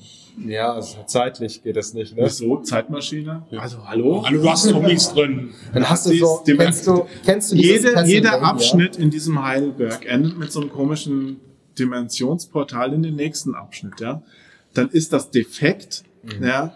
Heidelberg 1693 und auf einmal Heidelberg 1933. Mit Hitler als Endgegner. Weil das hin? ist ja, Ja, der Hitler, der gibt dir mit der rechten Hand so eine Schelle, einfach so Tscheng, ja, und dann fliegst du wieder zurück. Schon amerikanische Verkäufe verdreifacht. Das versucht ja sowas wie Captain Berlin versucht das. Stimmt, Captain Berlin, ja. Captain Berlin vs. Dracula, auch ein ganz tolles Hörspiel. Ja, da versuchen sie genau damit. Ja, das wäre. Okay. Wir haben noch eine, eine Frage von dem jungen Mann daher. Ja, äh, Wie heißt du, Ich Christopher? bin äh, Svens äh, Haussklave. Oh, Svens Hausklappe, ja bitte. Ähm, ja, also du hast ja vorhin erzählt, ja auch äh, mit äh, der Charakter mit Contra verglichen wurde und so. Ähm, ich, ich denke auch jetzt zum Beispiel an den Festentwickler, der Meltdown hatte. Wie geht's jetzt dir mit, also das erste, dass du Kritiken zu deinen Spielen mitbekommen hast? Och, die, die. Der Christopher würde gerne wissen, ob du Kritiken zu deinen Spielen schon äh, gehört hast und wie die wohl aussehen würden und ob wirklich nackte Frauen im Spiel auftauchen. Ja, die tauchen auf. Das ist erstmal nicht zur Beantwortung. Und ähm, Kritiken sauge ich auf, würde ich mal sagen. Da, wo sie mir was bringen, die nehme ich irgendwie an und Das klingt jetzt wie eine Tampon-Werbung. Ja, Die, die Yoshis. Kritiken saugt er auf, da wo sie wehtun. Nö, also oftmals die, die schärfsten Kritiker sind eigentlich die, die deine Spiele am meisten lieben. Ne? Weil sonst würden sie nicht so viel Energie daran investieren, dir eine ausführliche Kritik zu senden. Das heißt, das Zeug kannst du wirklich ernst nehmen und manchmal ist es sinnvoll, was sie schreiben, manchmal auch überhaupt nicht. Also man kann auch schon differenzieren zwischen Troll-Reviews und äh, Leuten, die wirklich dann das Spiel äh, Ja. also man kann unterscheiden zwischen Troll und äh, Leuten, die das wirklich gespielt haben. Ja, genau das. Ich wollte Rolle das gespielt haben. Toll. Das war gestern sehr lustig äh, auf den German Dev Days. Da war das äh, Leisure Suite Larry Postmortem, also von dem neuen Larry-Spiel, wo sie auch einfach mal ein bisschen die Kritiken eingeblendet haben. Also erstmal nach der Ankündigung, wo die halbe Welt geschrien hat, oh mein Gott, wie kann man sich an Larry vergehen und dann auch noch Deutsche, die haben doch eh keinen Humor. Äh, Ron Gilbert hat zum Beispiel geschrieben, also wenn die LO nicht einbinden, dann ist das ein Verbrechen, nicht so ein Verbrechen wie äh, damit da gehört man ins Gefängnis, sondern ein Verbrechen wie, da gehört ihr in die Hölle. Das ist von. Sie, sie, haben gesagt, sie haben es vergessen, es eigentlich auf die Verpackung drauf zu machen. Ähm, und dann bis zum Release, wo dann halt auch äh, Kritiken drin waren, wie mit, sie hatten einen Troll gehabt, der hat Monate, jeden, fast jeden Tag hat er irgendwas dagegen getrollt. Und der hat dann, als das Spiel rauskam, eine Woche, war eine Ruhe eine Woche und dann kam mit I was wrong. Und das hat er dann geschrieben und sagte, er, er hat den Unrecht getan, das ist ein unterhaltsames Spiel, äh, sagte, das hat ihm sehr gut getan. Ne? Aber dann, äh, Aber es sind ja auch die wenigsten, die das dann eingestellt ja, ja, das, das haben sie ihm sehr, sehr hoch angerechnet, aber es kam natürlich auch so was für, ja, äh, ich habe Larry gespielt, jetzt bin ich bisexuell, ne? Ich möchte mal, ich möchte einen Refund haben, ne? So, also Und der das nachweisen kann, dass er es dadurch Sie haben, Sie haben im nächsten Patch, haben Sie eine Patchnote reingemacht mit, wir haben den Bug behoben, der bisexuell macht. Und daraufhin haben Sie Nachrichten bekommen, Moment, wieso macht ihr euch lustig darüber, dass Leute bisexuell sind? Ah, nein. ne? Also, ja. Das ist aber dann auch zu, äh, zu, zu es ist halt ganz wichtig auch, ja, wie gesagt, mit Trollen halt Trolle sein lassen, aber Kritik anzunehmen, das ist sehr, sehr wichtig. Ja. Was hast du denn an Kritik schon bekommen? Gab es da auch so richtig persönliche Sachen? So, ich will mir jetzt nichts Ja. ausdenken, erzähl einfach. mal. Ähm, also eine Sache, das, das ähm, Remake vom Sturmfront, ne, das ist die Evil Edition. Da habe ich, ähm, ich habe den Schwierigkeitsgrad ein bisschen runtergesetzt. Nein, den Schwierigkeitsgrad runtergegangen. Ja. Aber Und ist war- nett, oder? Ja, aber die, also es gab da so ein paar Spiele, die haben sich, die haben sich echt auf den Schlips getreten gefühlt. Weil die Punktzahlen nicht mehr vergleichbar waren. Nee, Also es ist so, wenn du Sturmfront startest, ich habe den ersten Grunt oder so so hingestellt, dass wenn du das Spiel startest, dass es direkt auf dich zuläuft und du bist tot. Ja. So, das heißt, es, du bist sofort, okay, wow, jetzt ist es ernst. Ne, jetzt ist Krieg. Ja. Ja, jetzt wird geballert. Da- Das sind dann die Leute, die weiterspielen. Die anderen 90% sagen, okay, nächstes Spiel. Ja, genau. Und dann haben die quasi von der Übel Edition die üble Version dessen erwartet. Und da Ach so, konnte ich quasi die Erwartung nicht bedienen. das war quasi eine Kritik an der Namensgebung, weil die gedacht haben, das Spiel wird jetzt schwieriger, Ich weil glaube du es übel genannt hast. Du hättest es Glaub schon. eigentlich irgendwie Nice Edition oder Ja, happy. nee, wie sagt man auf Deutsch? Du nimmst ja immer deutsche Worte dafür. Ähm, Freundliche Edition. Familie. Fire. Honigkuchenpferd-Edition. Ja. Sonnenschein. Ein Spiel für Jo. Nein, also du bist ja der, der solche Dinger Also ich spielt. Ich spiele auch mal schwere Spiele, aber ich finde es immer gut, wenn Spiele einen Modus haben, wo du einfach mal gut reinschnuppern kannst. Also ich finde das nicht, nicht schön, wenn man sofort auf äh, Level 110 quasi äh, Engagement anfangen muss, damit man da überhaupt vorankommt. Ich gucke mir auch gerne erstmal so ein Spiel an und wenn ich dann die Mechaniken drauf habe, dann schalte ich einen Gang hoch. Ja.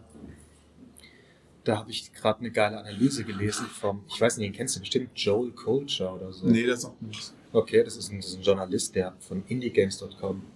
Und der hat eine Tiefenanalyse zu dem Friday the 13th auf dem NES geschrieben. Das ist ein ganz schreckliches Spiel. Ja, das hält er für ein Meisterwerk. Ja, Und- der hat wohl keine Ahnung. Diese Journalisten. Das Cover ist cool, aber das ist das Beste am Spiel. Ja, aber seine, seine Argumentation war eigentlich recht schlüssig. Das ist halt, Ja. das Spiel ist gegen dich.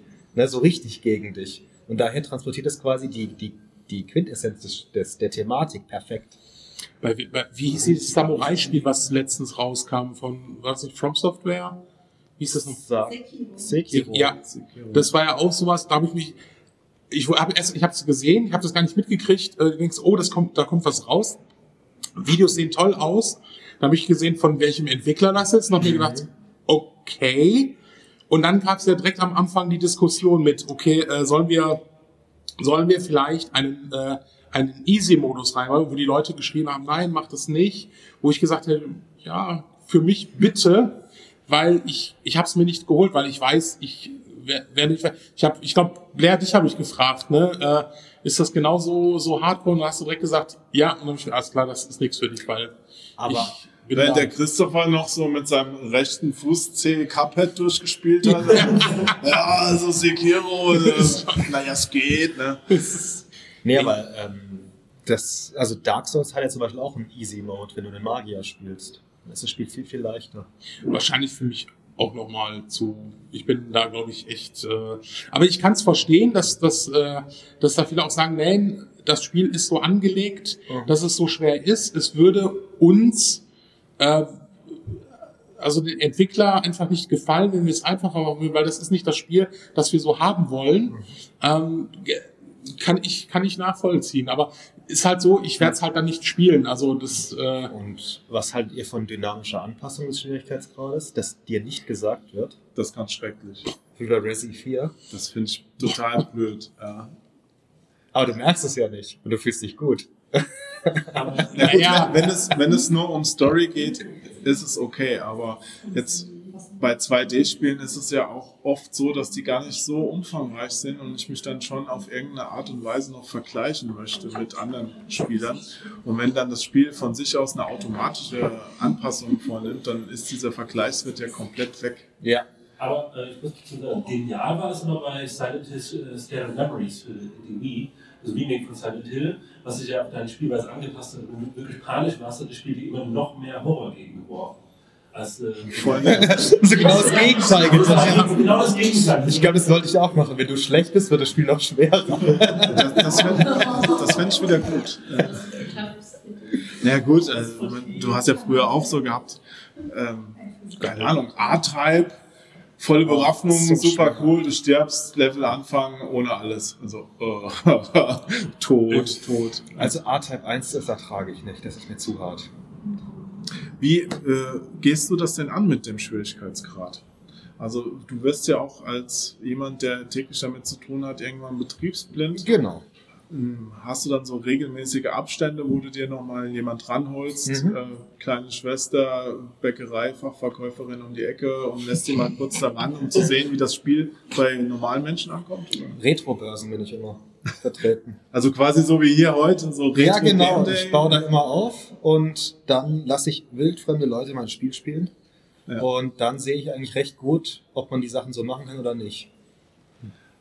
Aber kommen die dann tief genug in dein Spiel Mhm. rein? Da, überhaupt? d- darum geht's nicht. Es geht einfach nur darum, ja, können die überhaupt laufen darin? Okay, da verstehen die, was eine Kante ist. Verstehen die, dass man klettern kann. Solche Sachen. Und die würden Profispieler sofort instinktiv richtig machen. Ja, als Profispieler weißt du, wenn, wenn eine gelbe Kante ist, kannst du da hochklettern. Das haben, haben dich ja alle heutigen Spiele so gelehrt. Aber ähm, die normalen Leute, die mal nur so casual-artig spielen, die, denen musst du das ja quasi im Spiel beibringen. Und da kannst du das ganz gut überprüfen. Und man lernt auch, ähm, sein Spiel zusammenzufassen. Das habe ich bei 1917 gemerkt. Ja, du, du hast einfach, wenn du wildfremde Leute ansprichst, hast du keine Zeit, dir zu überlegen, wie du die irgendwie, wie du es denen jetzt erklären kannst, was das Spiel ist. Dann sagst du hier, Erster Weltkrieg, äh, Dreidecker gegen Aliens.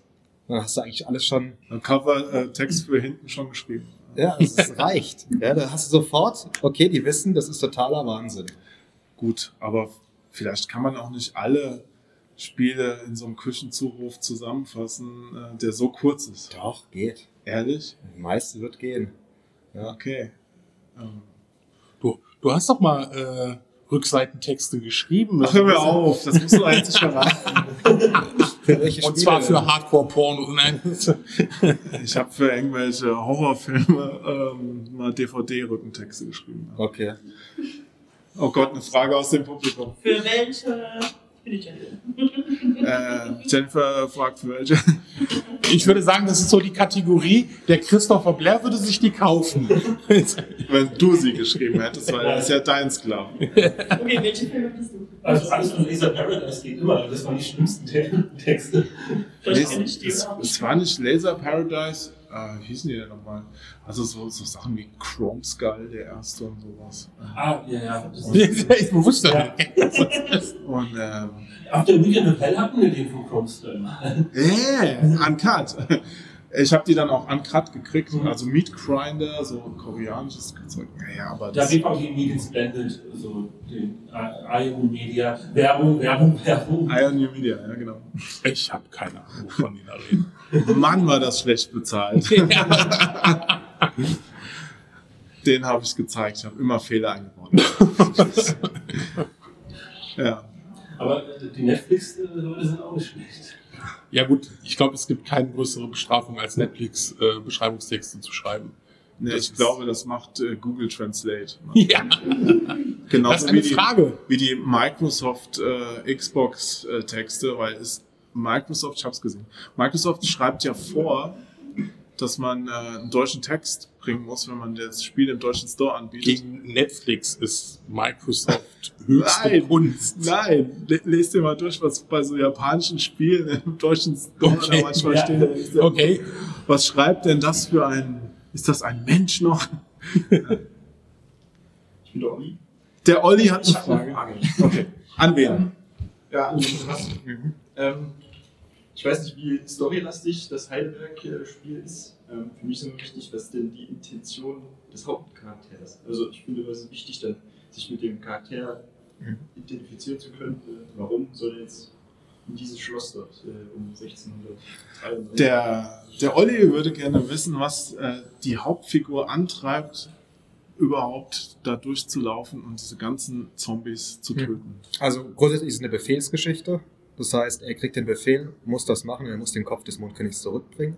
Das ist ja, hat, hat sich das der Entwickler aber ziemlich einfach gemacht. Das ist so eine, so eine typische Geh nach Westen-Geschichte.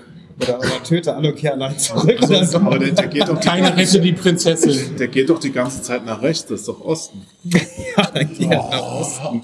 Ja, aber muss da schon mal eben noch mit Aber- historischer Genauigkeit hier auftrumpfen. Also du dann hast den Auftrag, Minuten nach Westen. aber was halt dann passiert ist, in dem Spiel kannst du quasi an, ähm, es geht, du kannst an den, an den Mondkönig korrumpieren.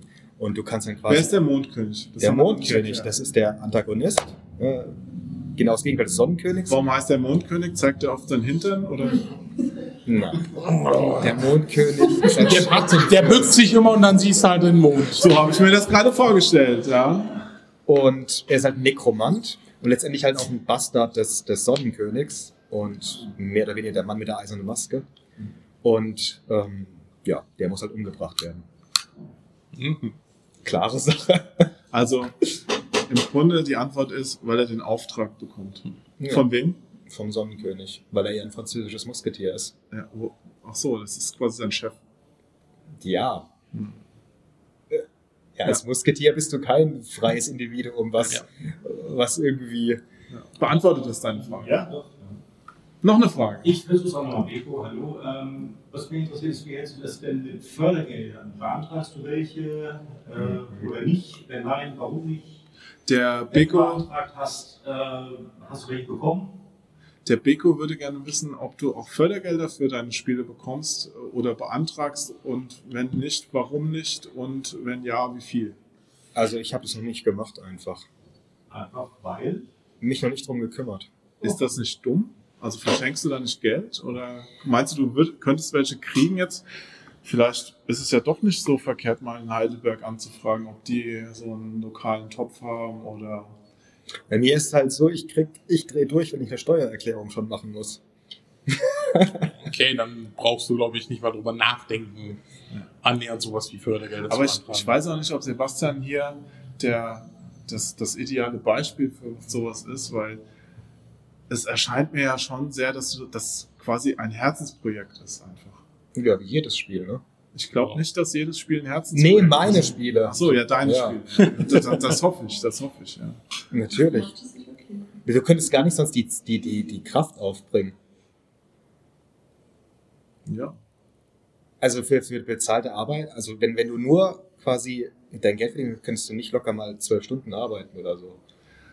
Aber ist es überhaupt gut, so lange zu arbeiten? Nö, ist absolut ungesund. Ja, äh, da ist ja auch gerade die große Diskussion um Arbeitszeiten auch in der Spielebranche. Mhm. Arbeitszeitregulierung, ja. Hm. Ja, würdest du da nicht, also bist du da nicht eigentlich anachronistisch, wenn du jetzt sagst, ey, äh, ich, ich hau jetzt hier zwölf Stunden durch? Geht halt nicht anders, weil du halt immer kreative Phasen hast, wo du arbeiten musst und dann gibt es Phasen, wo du halt nicht kreativ bist. Da machst du halt dann auch nichts. Ne? Gibt's ja auch. Also, Du kannst dich nicht zwingen. Also, Nö, also ich habe schon einen Rhythmus. Ich habe schon einen regelmäßigen Rhythmus, wie ich arbeite. Wie sieht der denn aus? Ja, morgens aufstehen. Das Nein. Ist, das ist schon mal mehr als Sven macht. Ja. Also nicht im Bett abbrechen. Also, Du könntest auch im Bett programmieren. Du bist ja allein, oder? Ja, aber, ja, ich will aber nicht. Laptop, zack. Nee, ich, ich arbeite ja im Stehen, ne? Ich Ach habe. Steharbeitsplatz. Ja, das ist dann im Bett dann doof. Ja. Dann stößt man, das ist richtig blöd. stößt man die Decke. Da steht's an die Decke. Ja. Aber nur bei deiner Körpergröße, ne? Ja gut, man, ja ganz man springt ja auch auf dem Bett dann rum. Ja. Nee, du nicht? Federkern. Aber ich. Ja, also du stehst, du stehst auf, ziehst dir was an, Genau. Zähne putzen und dann geht's los. Kaffee trinken. Und dann meistens halt Live-Konferenz mit Guido, weil der wohnt ja nicht, der wohnt in Schwäbisch Hall. Und dann wird geschafft. Wo wohnst du? Heidelberg. Achso. Badum. Ja gut, dann wissen wir zumindest, wenn Sebastian umzieht, wie das nächste Spiel heißt. Dann. Ja. Ja, nachdem, in welche Stadt er... Bad Salzuflen 1705. Das wäre eh noch so eine Frage. Der, wenn jetzt angenommen, Heidelberg wird jetzt, wie wir alle hoffen, ein riesen kommerzieller Erfolg. Ja. Wenn du dann von deinem neuen Publisher Electronic Arts gefragt wirst oder gesagt bekommst, hey, du darfst noch ein Spiel machen, Mhm. Fortsetzung bitte, genau das gleiche, nur anders. Würde es dann Heidelberg 1694 heißen oder machst du das dann mehr wie, äh, wie, wie Anno, das ist, keine Ahnung, Heidelberg 2584 heißt, dass Ja, da immer so die, die Quersumme nicht. stimmt oder Nee, das ist halt, ich absolut für idiotisch, ehrlich gesagt. du hältst Anno für idiotisch? Nee, diese Quersummenregel ist das Dümmste, was du dir ausstellen kannst. Das, das, Das, du hast es schon gemacht, oder? Nee, wa- warum? Warum Wieso- nicht? Wieso Quersummen? Das, Du bist doch total gebunden dann. Naja. Aber wie, Das viel, ergibt keinen wie Sinn. viel Fortsetzung willst du machen, dass sich eine Quersumme bindet? Weißt du, wie viele, wie viele Kombinationsmöglichkeiten es da gibt? Ja, aber die können jetzt, können die noch ein Spiel? Ja, doch, können. Sicher. Ja, die, Du kannst auch ein Komma noch einfügen, dann geht alles. ja. Ich finde sowas nicht gut. Die Parodie. Heidelberg. Aber würdest du, du hast ja bis jetzt immer andere Spiele gemacht, würdest du auch nochmal eine direkte Fortsetzung machen? Ja, vielleicht. Also würde ich, wenn, wenn es noch was zu erzählen gibt, weil meistens ist es so, wenn du ein Spiel fertig hast, dann weißt du eigentlich erst so, was so richtig gut an deinem Spiel ist. Und deswegen sind oftmals die zweiten Teile die besten oder die besseren Spiele. Weil, du, weil dann erst der Entwickler verstanden hat, was er überhaupt macht. Ja, Der Mondkönig schlägt zu. Ja es, ich verstehe, was du meinst, aber bei manchen Entwicklern habe ich den Eindruck, dass die auch oft gar nicht wissen, was die Qualität ihres Spiels Das ausmacht. ist richtig. Und dann ein zweiten Teil rauskommt, wo die sagen, so wollten wir den ersten Teil schon immer machen und ich mir denke, dann wäre aber scheiße gewesen. Ja, das Hotline Miami ist so ein Fall zum Beispiel. Da ist Hotline Miami nicht gut, der zweite Teil, im Vergleich zum ersten. Ja. Und viel schlechteres Pacing. Aber geiler was. Aber ein besserer Sound. Ja, ja, das stimmt, aber die Levels sind zu groß. Also das dient nicht dem Leveldesign. Aber deine Levels bei Heidelberg sind ja auch sehr groß. Ist das jetzt ein. Hättest du es dir nicht einfacher machen können, wenn du die kompakter anlegst? Ja, ja. Aber warum machst du es nicht? Wäre es auch früher fertig. Ja, darum geht's ja nicht. Zu Halloween. So geht's Halloween ja dieses. Jahr. Nee, es geht einfach um, also wir haben ja, wir haben ja schon sehr viel wirsches Zeug eingebaut. Also zum Beispiel, wir haben ja, man ist zu Fuß unterwegs, aber es gibt halt auch noch Dinge, die man fahren kann, Fahrzeuge.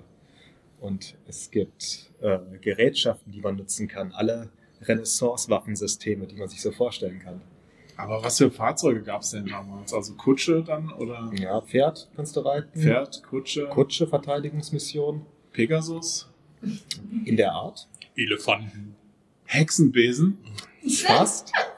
Fast. Aber, aber das ist ja wirklich interessant. Es, äh, Eine es hat natürlich sehr viele Fantasy-Elemente. Ja. Ganz klar, aber äh, trotzdem Waffentechnik, Muskete Ja. mit Nachladen, das wird mich einen Wahnsinn vorhin getrieben, weil ich ne, nachher so, na, wa- was macht der Patz weg, ne? Also Ja, das, das mit dem Nachladen ist schon eine fiese Mechanik in dem Spiel, weil, weil die Zeit kostet, bevor du wieder schießen kannst und der Gegner in der Zwischenzeit halt das hat aber, schießt. das haben sie aber auch beide, das haben beide gesagt, als ich das gespielt habe, da wird noch das Balancing geändert, dass halt auch die, Ja. die Muskete natürlich viel mehr Durchschlagskraft als werden. äh, We weißt du, auf, auf jeder Spielemesse, E3 oder so, dann spielst du ein Spiel und dann ähm, es soll in drei Monaten rauskommen oder in drei Wochen oder am nächsten Tag und der Entwickler sagt dir immer, wenn du einen Fehler findest, nein, das, das ähm, This will fixed until release. Ja, das, das, das ändern wir Aber noch, das, das- passt alles. Day One Patch. ja. Und am Ende passiert's nie. Ich bin mal sehr gespannt, wie das bei dir ist. Ja. Mhm.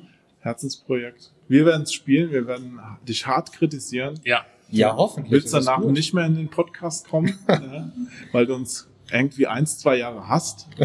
Ja. Wir- Wir haben, ja, wir haben ja Gäste, Beko, wenn ich es erzählen darf. Im, äh, Im Publikum sitzt der Beko, der war früher für Eidos, äh, Ganz früher, ja. ganz früher Ja. für Eidos äh, mitverantwortlich. Ja. Und ähm, ich war ein junger Redakteur und habe Tomb Raider 2 Gold Edition getestet. Was kommt jetzt? Das weiß er nicht mehr. Ja. Und dann irgendwann war mein Chefredakteur, der Christian, am Telefon und meinte so, du, der, der Beko von Eidos ist gerade hier im Apparat, ich habe schon mit ihm geredet, der will aber noch mal mit dir sprechen. Ja. Und äh, naja, ich habe damals Christian beim Test gesagt, bevor ich das getestet habe, ey du, ich fand den ersten Teil nicht so doll. ja. Und dann, ähm, also Tomb Raider 2 am PC, wenn man jetzt mal aus der Sicht von heute drauf guckt, ist auch einfach nicht so geil. Also an der Playstation war es cool, am PC war es schon damals ein bisschen hinterher und ich habe den ganzen halt, glaube ich, Was ist denn der Unterschied zwischen den Versionen? Zwischen der PC und der die PS1-Version? PS1 kann es halt nicht besser.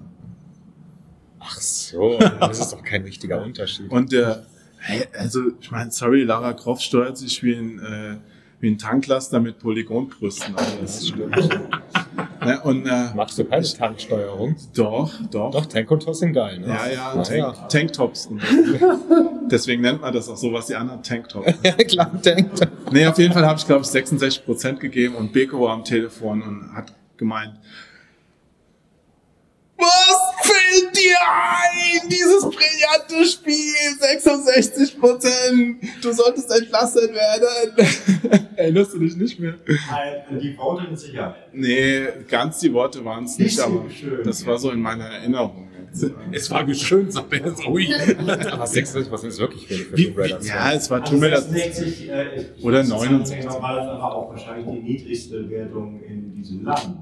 Dafür bin ich bekannt. Ja.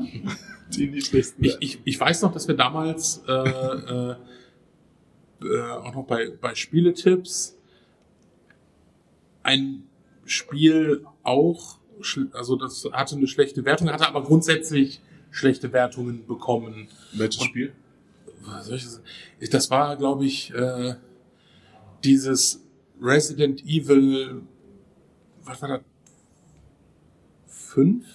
Oder, nee, sechs, sechs war das doch, dieser Shooter, dieser Punkt. Okay, 6 ist und was war damit? Äh, und da haben wir auch eine, eine, äh, oh, eine 60er-Wertung oder so. Und die war eigentlich, ne? Und trotzdem kam halt der Anruf und äh, ich ging dann bei Matthias am Büro vorbei. Also ja, hatte die gerade dran. Kannst, äh, ich hatte den Test aber nicht gemacht. Also kannst du mir, kannst du mir erklären, warum ich, ich habe hab die gerade dran. Kannst du mir mal erklären, warum das Spiel so schlechte eine Wertung hat? Ich so, ich so das erste, weil es schlecht ist.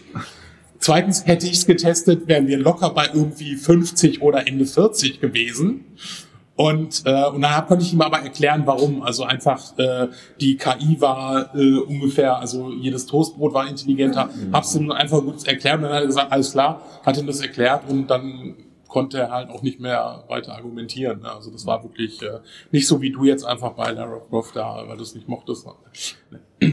Nein, das hat sich nicht Nein, schön äh, gespielt. ja. Aber Was, was ich mir noch ganz gut erinnern kann, war ein gewisser Redakteur von einer äh, Computerfirma, der geschrieben, also äh, Tomb Raider eine schlechte Bewertung gegeben hat, weil Thors Hammer nicht äh, der Wahrheit entsprochen hatte. Was? Du was? Ja. Ich habe Äh, keine Ahnung, von was du redest. Jörg Lübel von 4Players hat äh, Ja. Tomb Raider Underworld eine schlechtere Bewertung gegeben, weil der Thors Hammer, den Lara Croft äh, rumschwingt, äh, Der, der mit dem Bart, der. Thors Hammer, der, der Nee, der Lupio. Ich habe keine Ahnung, äh, was es damit auf sich hat. Aber wahrscheinlich hat er recht. ja. Ja. Um das übrigens nochmal klarzustellen, die neuen Tomb Raider-Teile finde ich alle grandios.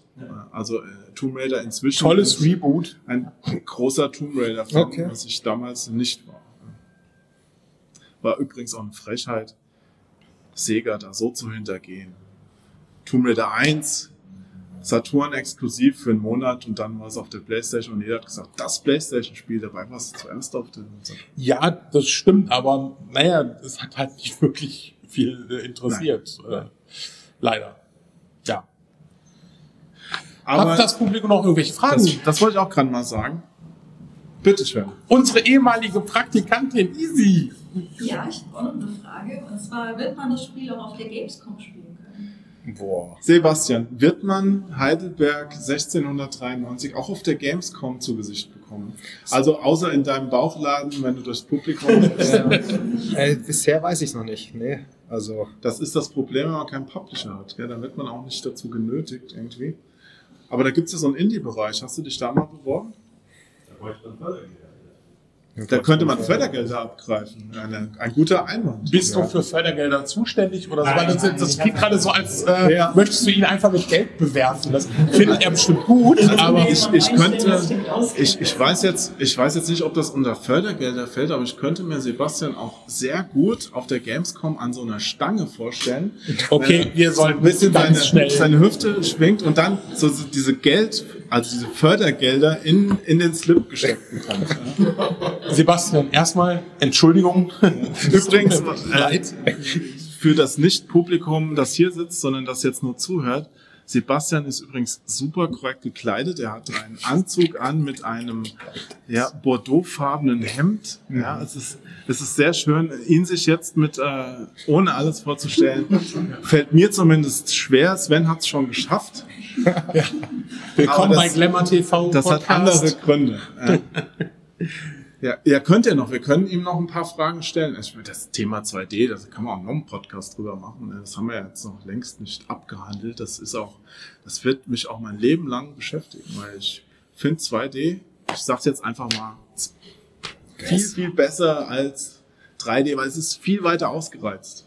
Easy Ja. hat noch eine Frage. Bitte, noch eine Frage. Ja, du hast ja erzählt, dass das Spiel auch mal rauskommen soll für die Switch auf einer Cartridge. Mhm. Und Nach es gibt, ja auch, Jahre später. es gibt ja auch noch einen Comic dazu. Vielleicht kann man das ja auch kombinieren zu so einer Special Edition. Würdest du eine Special Edition oder so eine Sammleredition deines Spiels machen, wo du, Ich bin heute schon genötigt zu. Ja. wo du neben, neben, der, neben der Karte auch noch äh, ein Comic beilegst, das du ja gestaltest? Ja, Oder ja. bist ja, sowas finde ich sinnvoll, absolut. Ja, also bist du auch bei, bei so diesen Comics, die du machst, bist du auch ein Fan von Papierdruck? Ja. Also willst du nicht nur PDFs haben? nee, nee, PDFs lese ich nicht. Okay. Ja. Also ja, ja, würde er machen. Mhm. Noch eine Frage. Ja. bitteschön. Das ist ein, übrigens ein sehr äh, aktives Publikum. Mir gefällt das. Ja. Ähm, was mich auch interessieren würde, weil ähm, das Spiel ist, äh, also viele Spiele machst du ja jetzt auch äh, dem japanischen 2D angehauen. Also äh, sagst du es schon, es gibt den Unterschied zwischen japanischen 2D und äh, also was um, dem westlichen 2D und dem, heute dem modernen 2D, was ja eigentlich sehr viel vermischt. Also was ist so für dich die, liebsten Welten, die du da gefunden hast? Warum hast du jetzt deine Spiele in diese Ausrichtung gelegt? Also du bist ja ein Entwickler, der aus dem Westen kommt und deshalb eher westliche 2D-Welten erschafft, aber im Gegensatz dazu sehen die 2D-Welten aus Japan ja ein bisschen anders aus. Wie würdest du sagen, ich habe die Frage vergessen. Die Sache ist, ich habe die Frage nicht verstanden. Was, was meinst du für Unterschiede? Also äh, ich finde ja schon, so, äh, wenn man jetzt so 90er Jahre 2D-Spiele Ja. anschaut, das Japan, wo jetzt so aus Castlevania kommt, ist ja noch ganz anders. Das ist jetzt zum Beispiel was von Ultima war das 2D, Ja. das ganze Shadowrun 2D, das ist ja eine ganz andere äh, Dynamik und auch Ja, technisch getrieben, technisch ja. sozusagen. Das ist eher Technik getrieben. Ähm, dieses moderne 2D ist für mich ja die Welten ja von diesen Sachen. Auch du hast ja diese Styles. Ähm, wo würdest du dich aber dann jetzt da einsehen? Also was äh, deine Richtung ist, was du da Mhm. Also die, die Spiele, die du gestaltest, würdest du sagen, das sind moderne 2D-Spiele oder bist du eher einem Also, es ist so, meine alten Shooter, altbackenen Stil an? meine alten Shooter haben sich an Verfallen. so, so Sachen wie von Torplan und so orientiert. Sehr, sehr bunt. Und jetzt das aktuelle Spiel, das ist ja nicht mehr bunt. Also das Heidelberg. Ist mehr so Pastell. Ja, und weißt du, woran es liegt? Wir orientieren uns an alten Farben, also Malerpaletten. Aus den Malern aus der Zeit. Achso, ich, hätte- ich hätte jetzt gedacht, weil ihr es nicht mehr drauf habt, aber Nee, das ist Echt? echt einfach Malerpaletten okay. und eben wir, wir recherchieren, ne? Weil die alten Shooter, die hier sind ja ohne Recherche entstanden. Das ist einfach so, ach Gott, Panzer, meist halt kein Panzer. Ja. Oder so. Und jetzt wird halt alles wirklich tiefgründig recherchiert. Und das ist wichtig. Das sollte man sich unbedingt zu eigen machen, wenn man selbst Künstler ist. Das habe ich, bevor ich den Guido kannte, eigentlich auch nicht gemacht. Das habe ich erst durch ihn gelernt. Beantwortet? Oder? Ja. Wie lange arbeitet ihr jetzt aktiv an dem Spiel? Also du sagst, du hast die Idee schon. Ja, ja, eineinhalb Jahre. Wann hast du angefangen, das Spiel zu entwickeln? Ähm, Aktiv? Im, im ungefähr im Januar ähm, 18. Also vor anderthalb Jahren. Ja. Aktiv damit angefangen. Weil da habe ich dann gesagt, das Morgensternspiel wird nicht gemacht. Ja, aber du hast ja schon gesagt, du hast schon vor deinem ersten Spiel schon Ideen dafür gesammelt. Ja, ja, aber die sind eigentlich kaum noch drin. Aber das gehört ja dazu. Da gibt es ja auch dieses Gleichnis von dem Typ, der tausend Elefanten malt und dann am Ende einen zeigt und sagt, hey, äh, das ist es halt. Ne? Also man muss ja auch viel verwerfen können. Wie schwer, Ja. wie schwer ist es denn loszulassen? Also ich äh, finde es ja schon bei Texten schwer, wenn du da mal so einen super Abschnitt geschrieben hast Mhm. und dann am Ende feststellst, oh, der passt eigentlich, der ist nicht so nötig für meinen Artikel. Der lenkt ein bisschen eigentlich vom Kern ab, was ich äh, vermitteln will. Ich schmeiß ihn raus, fällt mir ja schon schwer, wenn er cool ist. Wie ist es bei so einem Spiel, wenn man wirklich schon so einen riesen Level gebaut hat und dann feststellt, okay, Vulkan in Heidelberg ist es doch nicht. Ja, und das hatten wir jetzt bei unseren Cutscenes. Äh, Wir wissen ja nicht, wie, wir wussten nicht, wie unsere Cutscenes aussehen sollen. Wir hatten verschiedene Stile. Wir hatten einen Pixel-Art-Illustrationsstil, wir hatten so einen schnellen äh, Pinselstil und wir hatten den Tuschenstil von Guido. Und da habe ich unglaublich viel Pixelart erzeugt, richtig viele Stunden reingesetzt. Wird das alles rausgeworfen. Und wird das dann, ist das verloren für immer oder kannst du es noch Nö. so unterbringen? Gibt es ein Artbook? Ja, Noch sowas nicht nur kann ein man Comic das beilegen, auch so ein Artbook vielleicht noch? Sowas kann man es ja reinlegen. Ja. Auf jeden Fall irgend so ein Extras, auf jeden Fall, aber ähm, also in, in der Wissenschaft nennt man das ja die, die, die, die Sunken Cost Fallacy, ne? Wenn du schon in was Zeit investiert hast, bleibst du dabei. Aber der Fehler ist ja in der Vergangenheit schon geschehen. Und deswegen darfst du das eigentlich nicht als Argument nutzen, dass du sagst, oh, ich habe jetzt schon vier Tage da rein investiert und das nutzen wir jetzt nicht. Das ist eigentlich kein Argument, dass du Zeit Ja, investiert das ist, das ist ja, das ist ja auch bei, bei Schauspielern oft so äh, im Film. Ähm, da gibt es ja oft äh, Geschichten, dass Schauspieler, die einfach äh, werden Szenen gedreht und der Film kommt raus und die sind raus. Also sind die Rollen komplett raus. Ja, Und das äh, teilweise ja sogar auch bei das wird, mich, das wird mich halt anpissen, weil das von jemand Fremdes entschieden wird, wo du nicht weißt, ob Ja. das die objektiv beste Ja. Lösung ist. ja. Na gut, Eben. einer muss am Ende den Hut Ich wollte gerade sagen, es ist ja die, die kreative Entscheidung des Regisseurs. Ja. Und da musst du natürlich als Schauspieler auch es akzeptieren, denke ich mal. Das stimmt. Aber um nochmal das 2D-Thema für heute zumindest ein bisschen abzuschließen, die Frage, wie du dein Publikum siehst. Also was denkst du ist dein Publikum? Was denkst du unterscheidet ein Publikum für ein 2D-Spiel von einem moderneren Ansatz, sag ich jetzt mal, weil 2D ist ja schon ein bisschen äh, weiter in der Vergangenheit verwurzelt. Glaube ich nicht. Findest du nicht? Also es gab ja zuerst Fährst du, mit, 2D-Spiele. fährst du mit dem Bus oder bist du Autofahrer? Wie meinst du das denn jetzt? Ist doch das Gleiche, oder wie meinst du das? Nein, nein, fährst du mit dem Bus? Also siehst du Leute beim Fahren? Jüngere? Ähm, ja. Ja, genau, wenn ich zur Schule fahre, sehe ich, ist quasi fast ein Schulbus, ne? Wenn ich zur Arbeit fahre, äh, in die Chirurgie und die spielen alle 2D-Spiele auf ihren Handys. Das sind zwar komplett anders als unsere 2D-Spiele, die wir so kennen, also die, die Retros in den 90ern, aber es sind zweidimensionale Spiele. Das heißt, ähm, das ist nicht irgendwie ein, ein, ein altes Medium. Das ist einfach, es hat genauso seinen Wert wie 3D oder VR wird auch nicht äh, die traditionellen Spiele ersetzen. Das ist einfach nur ein Element, was hinzukommt. Ich finde das schön, dass du das so sagst. Das ist eigentlich das, das perfekte Schlusswort. Ja, Ja, Hammer gut. Krass. Ja. 2D ist nicht überholt. 2D wird uns alle überleben. Ja, so ein bisschen wie äh, das elektrische Licht hat nicht äh, Kerzen obsolet gemacht. Naja, aber der Feinstaub hat Kerzen obsolet. Ja, das stimmt. Okay. Ja, prima. Dann, dann sage ich äh, dir, lieber Sebastian, vielen Dank fürs Mitmachen. Auch dir, lieber Sven, vielen Dank fürs Kommen. Vielen Dank, äh, verehrtes Publikum. Ihr wart großartig. Ein Applaus an das Publikum. Hammer. Ja, und euch äh, an den Empfängern. Ich äh, lese jetzt noch gleich ein Märchen vor, aber das mache ich nicht hier vor dem Publikum, weil ich kein Buch dabei habe, sondern später. Also, bis dann. Tschüss. Achso, wir müssen noch ein Tschüss machen zusammen. Sorry. Könnt ihr alle mitmachen? Wir machen das so wie Zini. Ihr kennt Zini noch, ne? Das Äh. Russland. Das Russland aus egal, dem einfach mitmachen. Spaß am Dienstag. Tschüss. Ja, immer so ein bisschen weiter. Also einfach mitmachen. Ja. Auf drei. Eins, zwei, drei. Tschüss.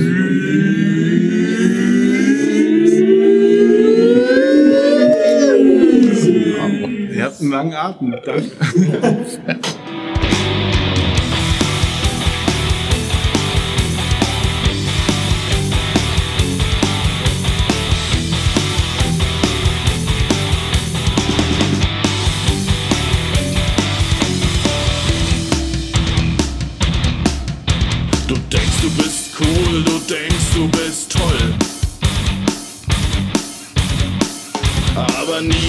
niemand mag dich, es reicht, das Maß ist voll.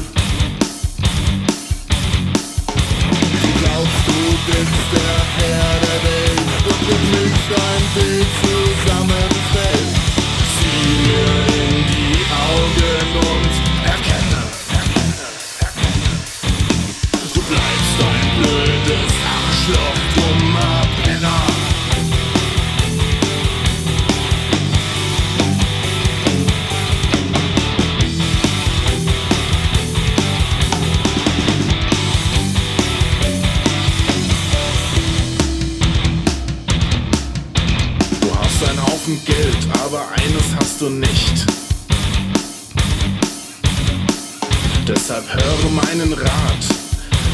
Dir mitten ins Gesicht.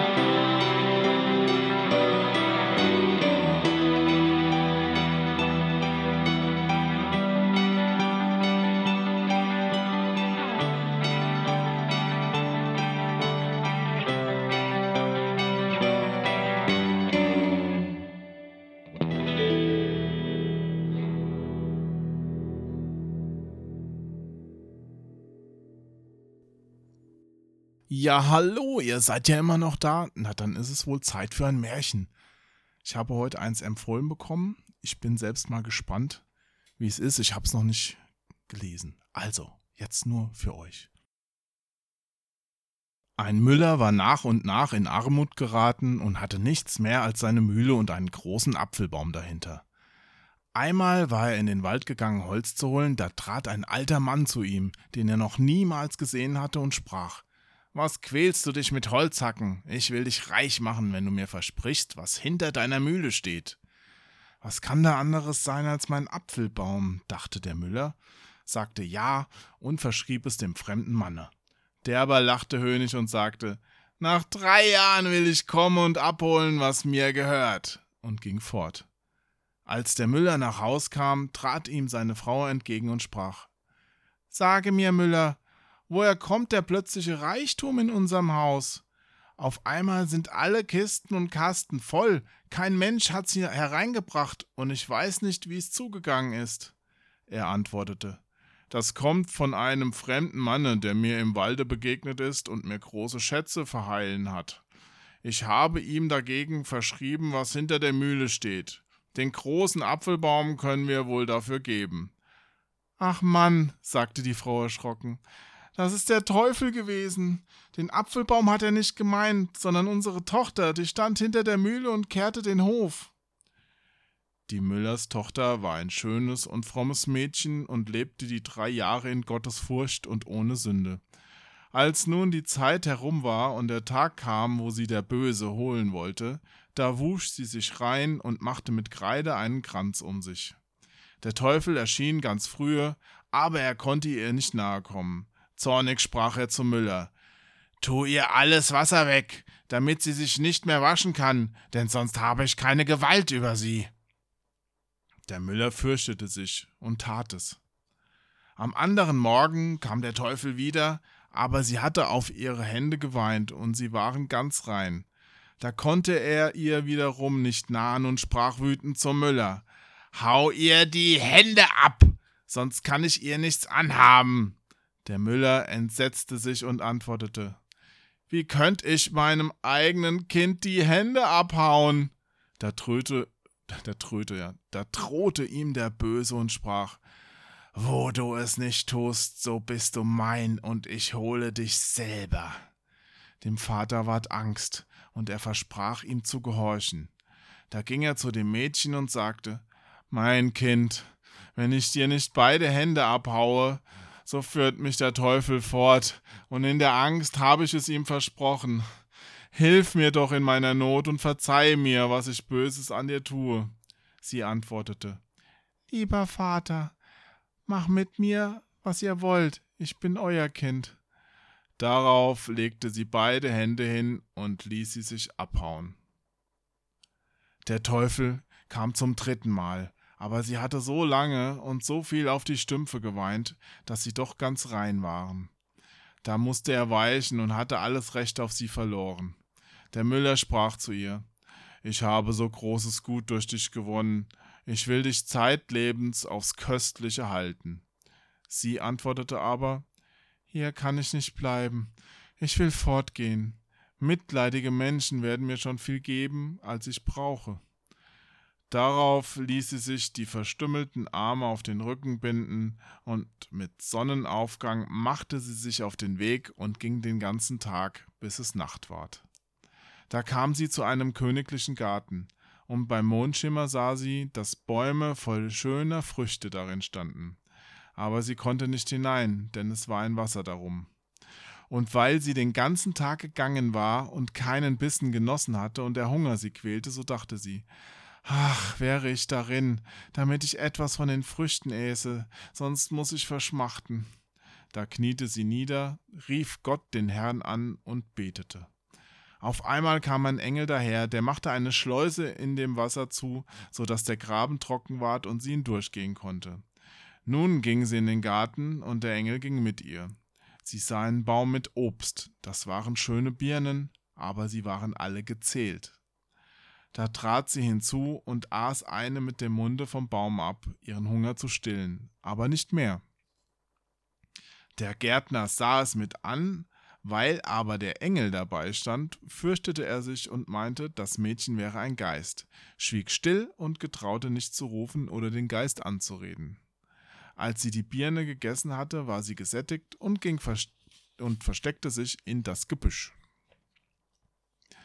Der König, dem der Garten gehörte, kam am anderen Morgen herab, da zählte er und sah, dass eine der Birnen fehlte. Das ist aber auch ein kleinlicher König, also wirklich. Und fragte den Gärtner, wo sie hingekommen wäre. Sie lege nicht mehr unter dem Baume und wäre doch weg. Da antwortete der Gärtner, Vorige Nacht kam ein Geist herein, der hatte keine Hände und aß eine mit dem Munde ab. Der König sprach, wie ist der Geist über das Wasser hineingekommen? Und wo ist er hingegangen, nachdem er die Birne gegessen hatte? Der Gärtner antwortete, es kam jemand in schneeweißem Kleide vom Himmel, der hat die Schleuse zugemacht und das Wasser gehemmt, damit der Geist durch den Graben gehen konnte. Und weil es ein Engel muss gewesen sein, so habe ich mich gefürchtet, nicht gefragt und nicht gerufen. Als der König sprach, verhält es sich, wie du sagst, so will ich dir, so will ich diese Nacht bei dir wachen. Als es dunkel ward, kam der König in den Garten und brachte einen Priester mit, der sollte den Geist anreden. Alle drei setzten sich unter den Baum und gaben Acht. Um Mitternacht kam das Mädchen aus dem Gebüsch gekrochen, trat zu dem Baum und aß wieder mit dem Munde eine Birne ab. Neben ihr aber stand der Engel im weißen Kleide. Da ging der Priester voran und sprach Bist du von Gott gekommen oder von der Welt? Bist du ein Geist oder ein Mensch? Sie antwortete Ich bin kein Geist, sondern ein armer Mensch, von allen verlassen, nur von Gott nicht. Der König sprach Wenn du von aller Welt verlassen bist, so will ich dich nicht verlassen.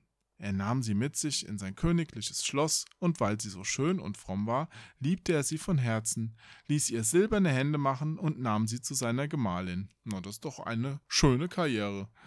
Nach einem Jahr musste der König über Felde ziehen, da befahl die junge Königin seiner Mutter und sprach Oh Moment, da befahl er die junge Königin seiner Mutter und sprach Wenn sie ins Kindbett kommt, so haltet und pflegt sie wohl und schreibt's mir gleich in einem Briefe. Nun gebar sie einen schönen Sohn. Da schrieb es die alte Mutter eilig und meldete ihm die frohe Nachricht. Der Bote aber ruhte unterwegs an einem Bache, und da er von dem langen Weg ermüdet war, schlief er ein. Da kam der Teufel, welcher der frommen Königin immer zu Schaden trachtete, und vertauschte den Brief mit einem anderen. Darin stand, dass die Königin einen Wechselbalg zur Welt gebracht hätte. Als der König den Brief las, erschrak er und betrübte sich sehr, doch schrieb er zur Antwort, sie sollten die Königin wohl halten und pflegen bis zu seiner Ankunft. Der Bote ging mit dem Brief zurück, ruhte an der nämlichen Stelle und schlief wieder ein. Da kam der Teufel abermals und legte ihm einen anderen Brief in die Tasche, darin stand, sie sollten die Königin mit ihrem Kinde töten. Die alte Mutter erschrak heftig, als sie den Brief erhielt, konnte es nicht glauben und schrieb dem Könige noch einmal, aber sie bekam keine andere Antwort, weil der Teufel dem Boten jedes Mal einen falschen Brief unterschob, und in dem letzten Briefe stand noch, sie sollten zum Wahrzeichen Zunge und Augen der Königin aufheben. Aber die alte Mutter weinte, das so unschuldiges Blut sollte vergossen werden, ließ in der Nacht einen Hirsch geholen, schnitt ihr Zunge und Augen aus und hob sie auf. Dann sprach sie zu der Königin Ich kann dich nicht töten lassen, wie der König befiehlt, aber länger darfst du nicht hier bleiben. Geh mit deinem Kind in die weite Welt hinein und komme nie wieder zurück. Sie band ihr das Kind auf den Rücken, und die arme Frau ging mit weiniglichen Augen fort. Sie kam in einen großen, wilden Wald, da setzte sie sich auf ihre Knie und betete zu Gott. Und der Engel des Herrn erschien ihr und führte sie zu seinem kleinen Haus, darin war ein Schildchen mit den Worten Hier wohnt ein jeder frei. Aus dem Häuschen kam eine schneeweiße Jungfrau, die sprach Willkommen, Frau Königin, und führte sie hinein. Da band sie ihr den kleinen Knaben von dem Rücken und hielt ihn an ihre Brust, damit er trank, und legte ihn dann auf ein schönes, gemachtes Bettchen. Da sprach die arme Frau, Woher weißt du, dass ich eine Königin war? Die weiße Jungfrau antwortete, Ich bin ein Engel, von Gott gesandt, dich und dein Kind zu verpflegen. Da blieb sie in dem Hause sieben Jahre und war wohl verpflegt und durch Gottes Gnade wegen ihrer Frömmigkeit wuchsen ihr die abgehauenen Hände wieder. Aha! Wie, wie bei einem Salamander. Interessant. Der König kam endlich aus dem Felde wieder nach Haus, ja, so Krieg dauerte lange damals, und sein erstes war, dass er seine Frau mit dem Kinde sehen wollte. Da fing die alte Mutter an zu weinen und sprach, Du, du böser, Böser Mann, was hast du mir geschrieben, dass ich zwei unschuldige Seelen ums Leben bringen sollte? Und zeigte ihm die beiden Briefe, die der Böse verfälscht hatte, und sprach weiter. Ich habe getan, wie du befohlen hast, und wies ihm die Wahrzeichen Zunge und Augen. Da fing der König an, noch bitterlicher zu weinen über seine arme Frau und sein Söhnlein, dass es die alte Mutter erbarmte und sie zu ihm sprach Gib dich zufrieden, sie lebt noch. Ich habe eine Hirschkuh heimlich schlachten lassen und von dieser die Wahrzeichen genommen. Deine Frau aber habe ich ihr Kind auf den Rücken gebunden und sie geheißen, in die weite Welt zu gehen, und sie hat versprochen, versprechen müssen, nie wieder hierher zu kommen, weil du so zornig über sie wärst. Da sprach der König, ich will gehen, soweit der Himmel blau ist, und nicht essen und nicht trinken, bis ich meine liebe Frau und mein Kind wiedergefunden habe, wenn sie nicht in der Zeit umgekommen oder hungers gestorben sind. Naja, das kann ja nicht lange dauern, wir wissen ja, mehr als 72 Stunden, nichts trinken und man ist tot. Darauf zog der König umher, an die sieben Jahre lang, ist klar, sieben Jahre nichts trinken, na gut, und suchte sie in allen Steinklippen und Felsenhöhlen, aber er fand sie nicht und dachte, sie wäre verschmachtet. Er aß nicht und trank nicht während dieser ganzen Zeit, aber Gott erhielt ihn. Ah ja. Endlich kam er in einen großen Wald und fand darin das kleine Häuschen. Daran das Schildchen war mit den Worten Hier wohnt ein jeder frei. Da kam die weiße Jungfrau heraus, nahm ihn bei der Hand, führte ihn hinein und sprach Seid willkommen, Herr König, und fragte ihn, wo er herkäme.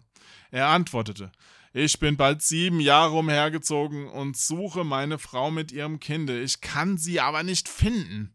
Der Engel bot ihm Essen und Trinken an, er nahm es aber nicht und wollte nur ein wenig ruhen.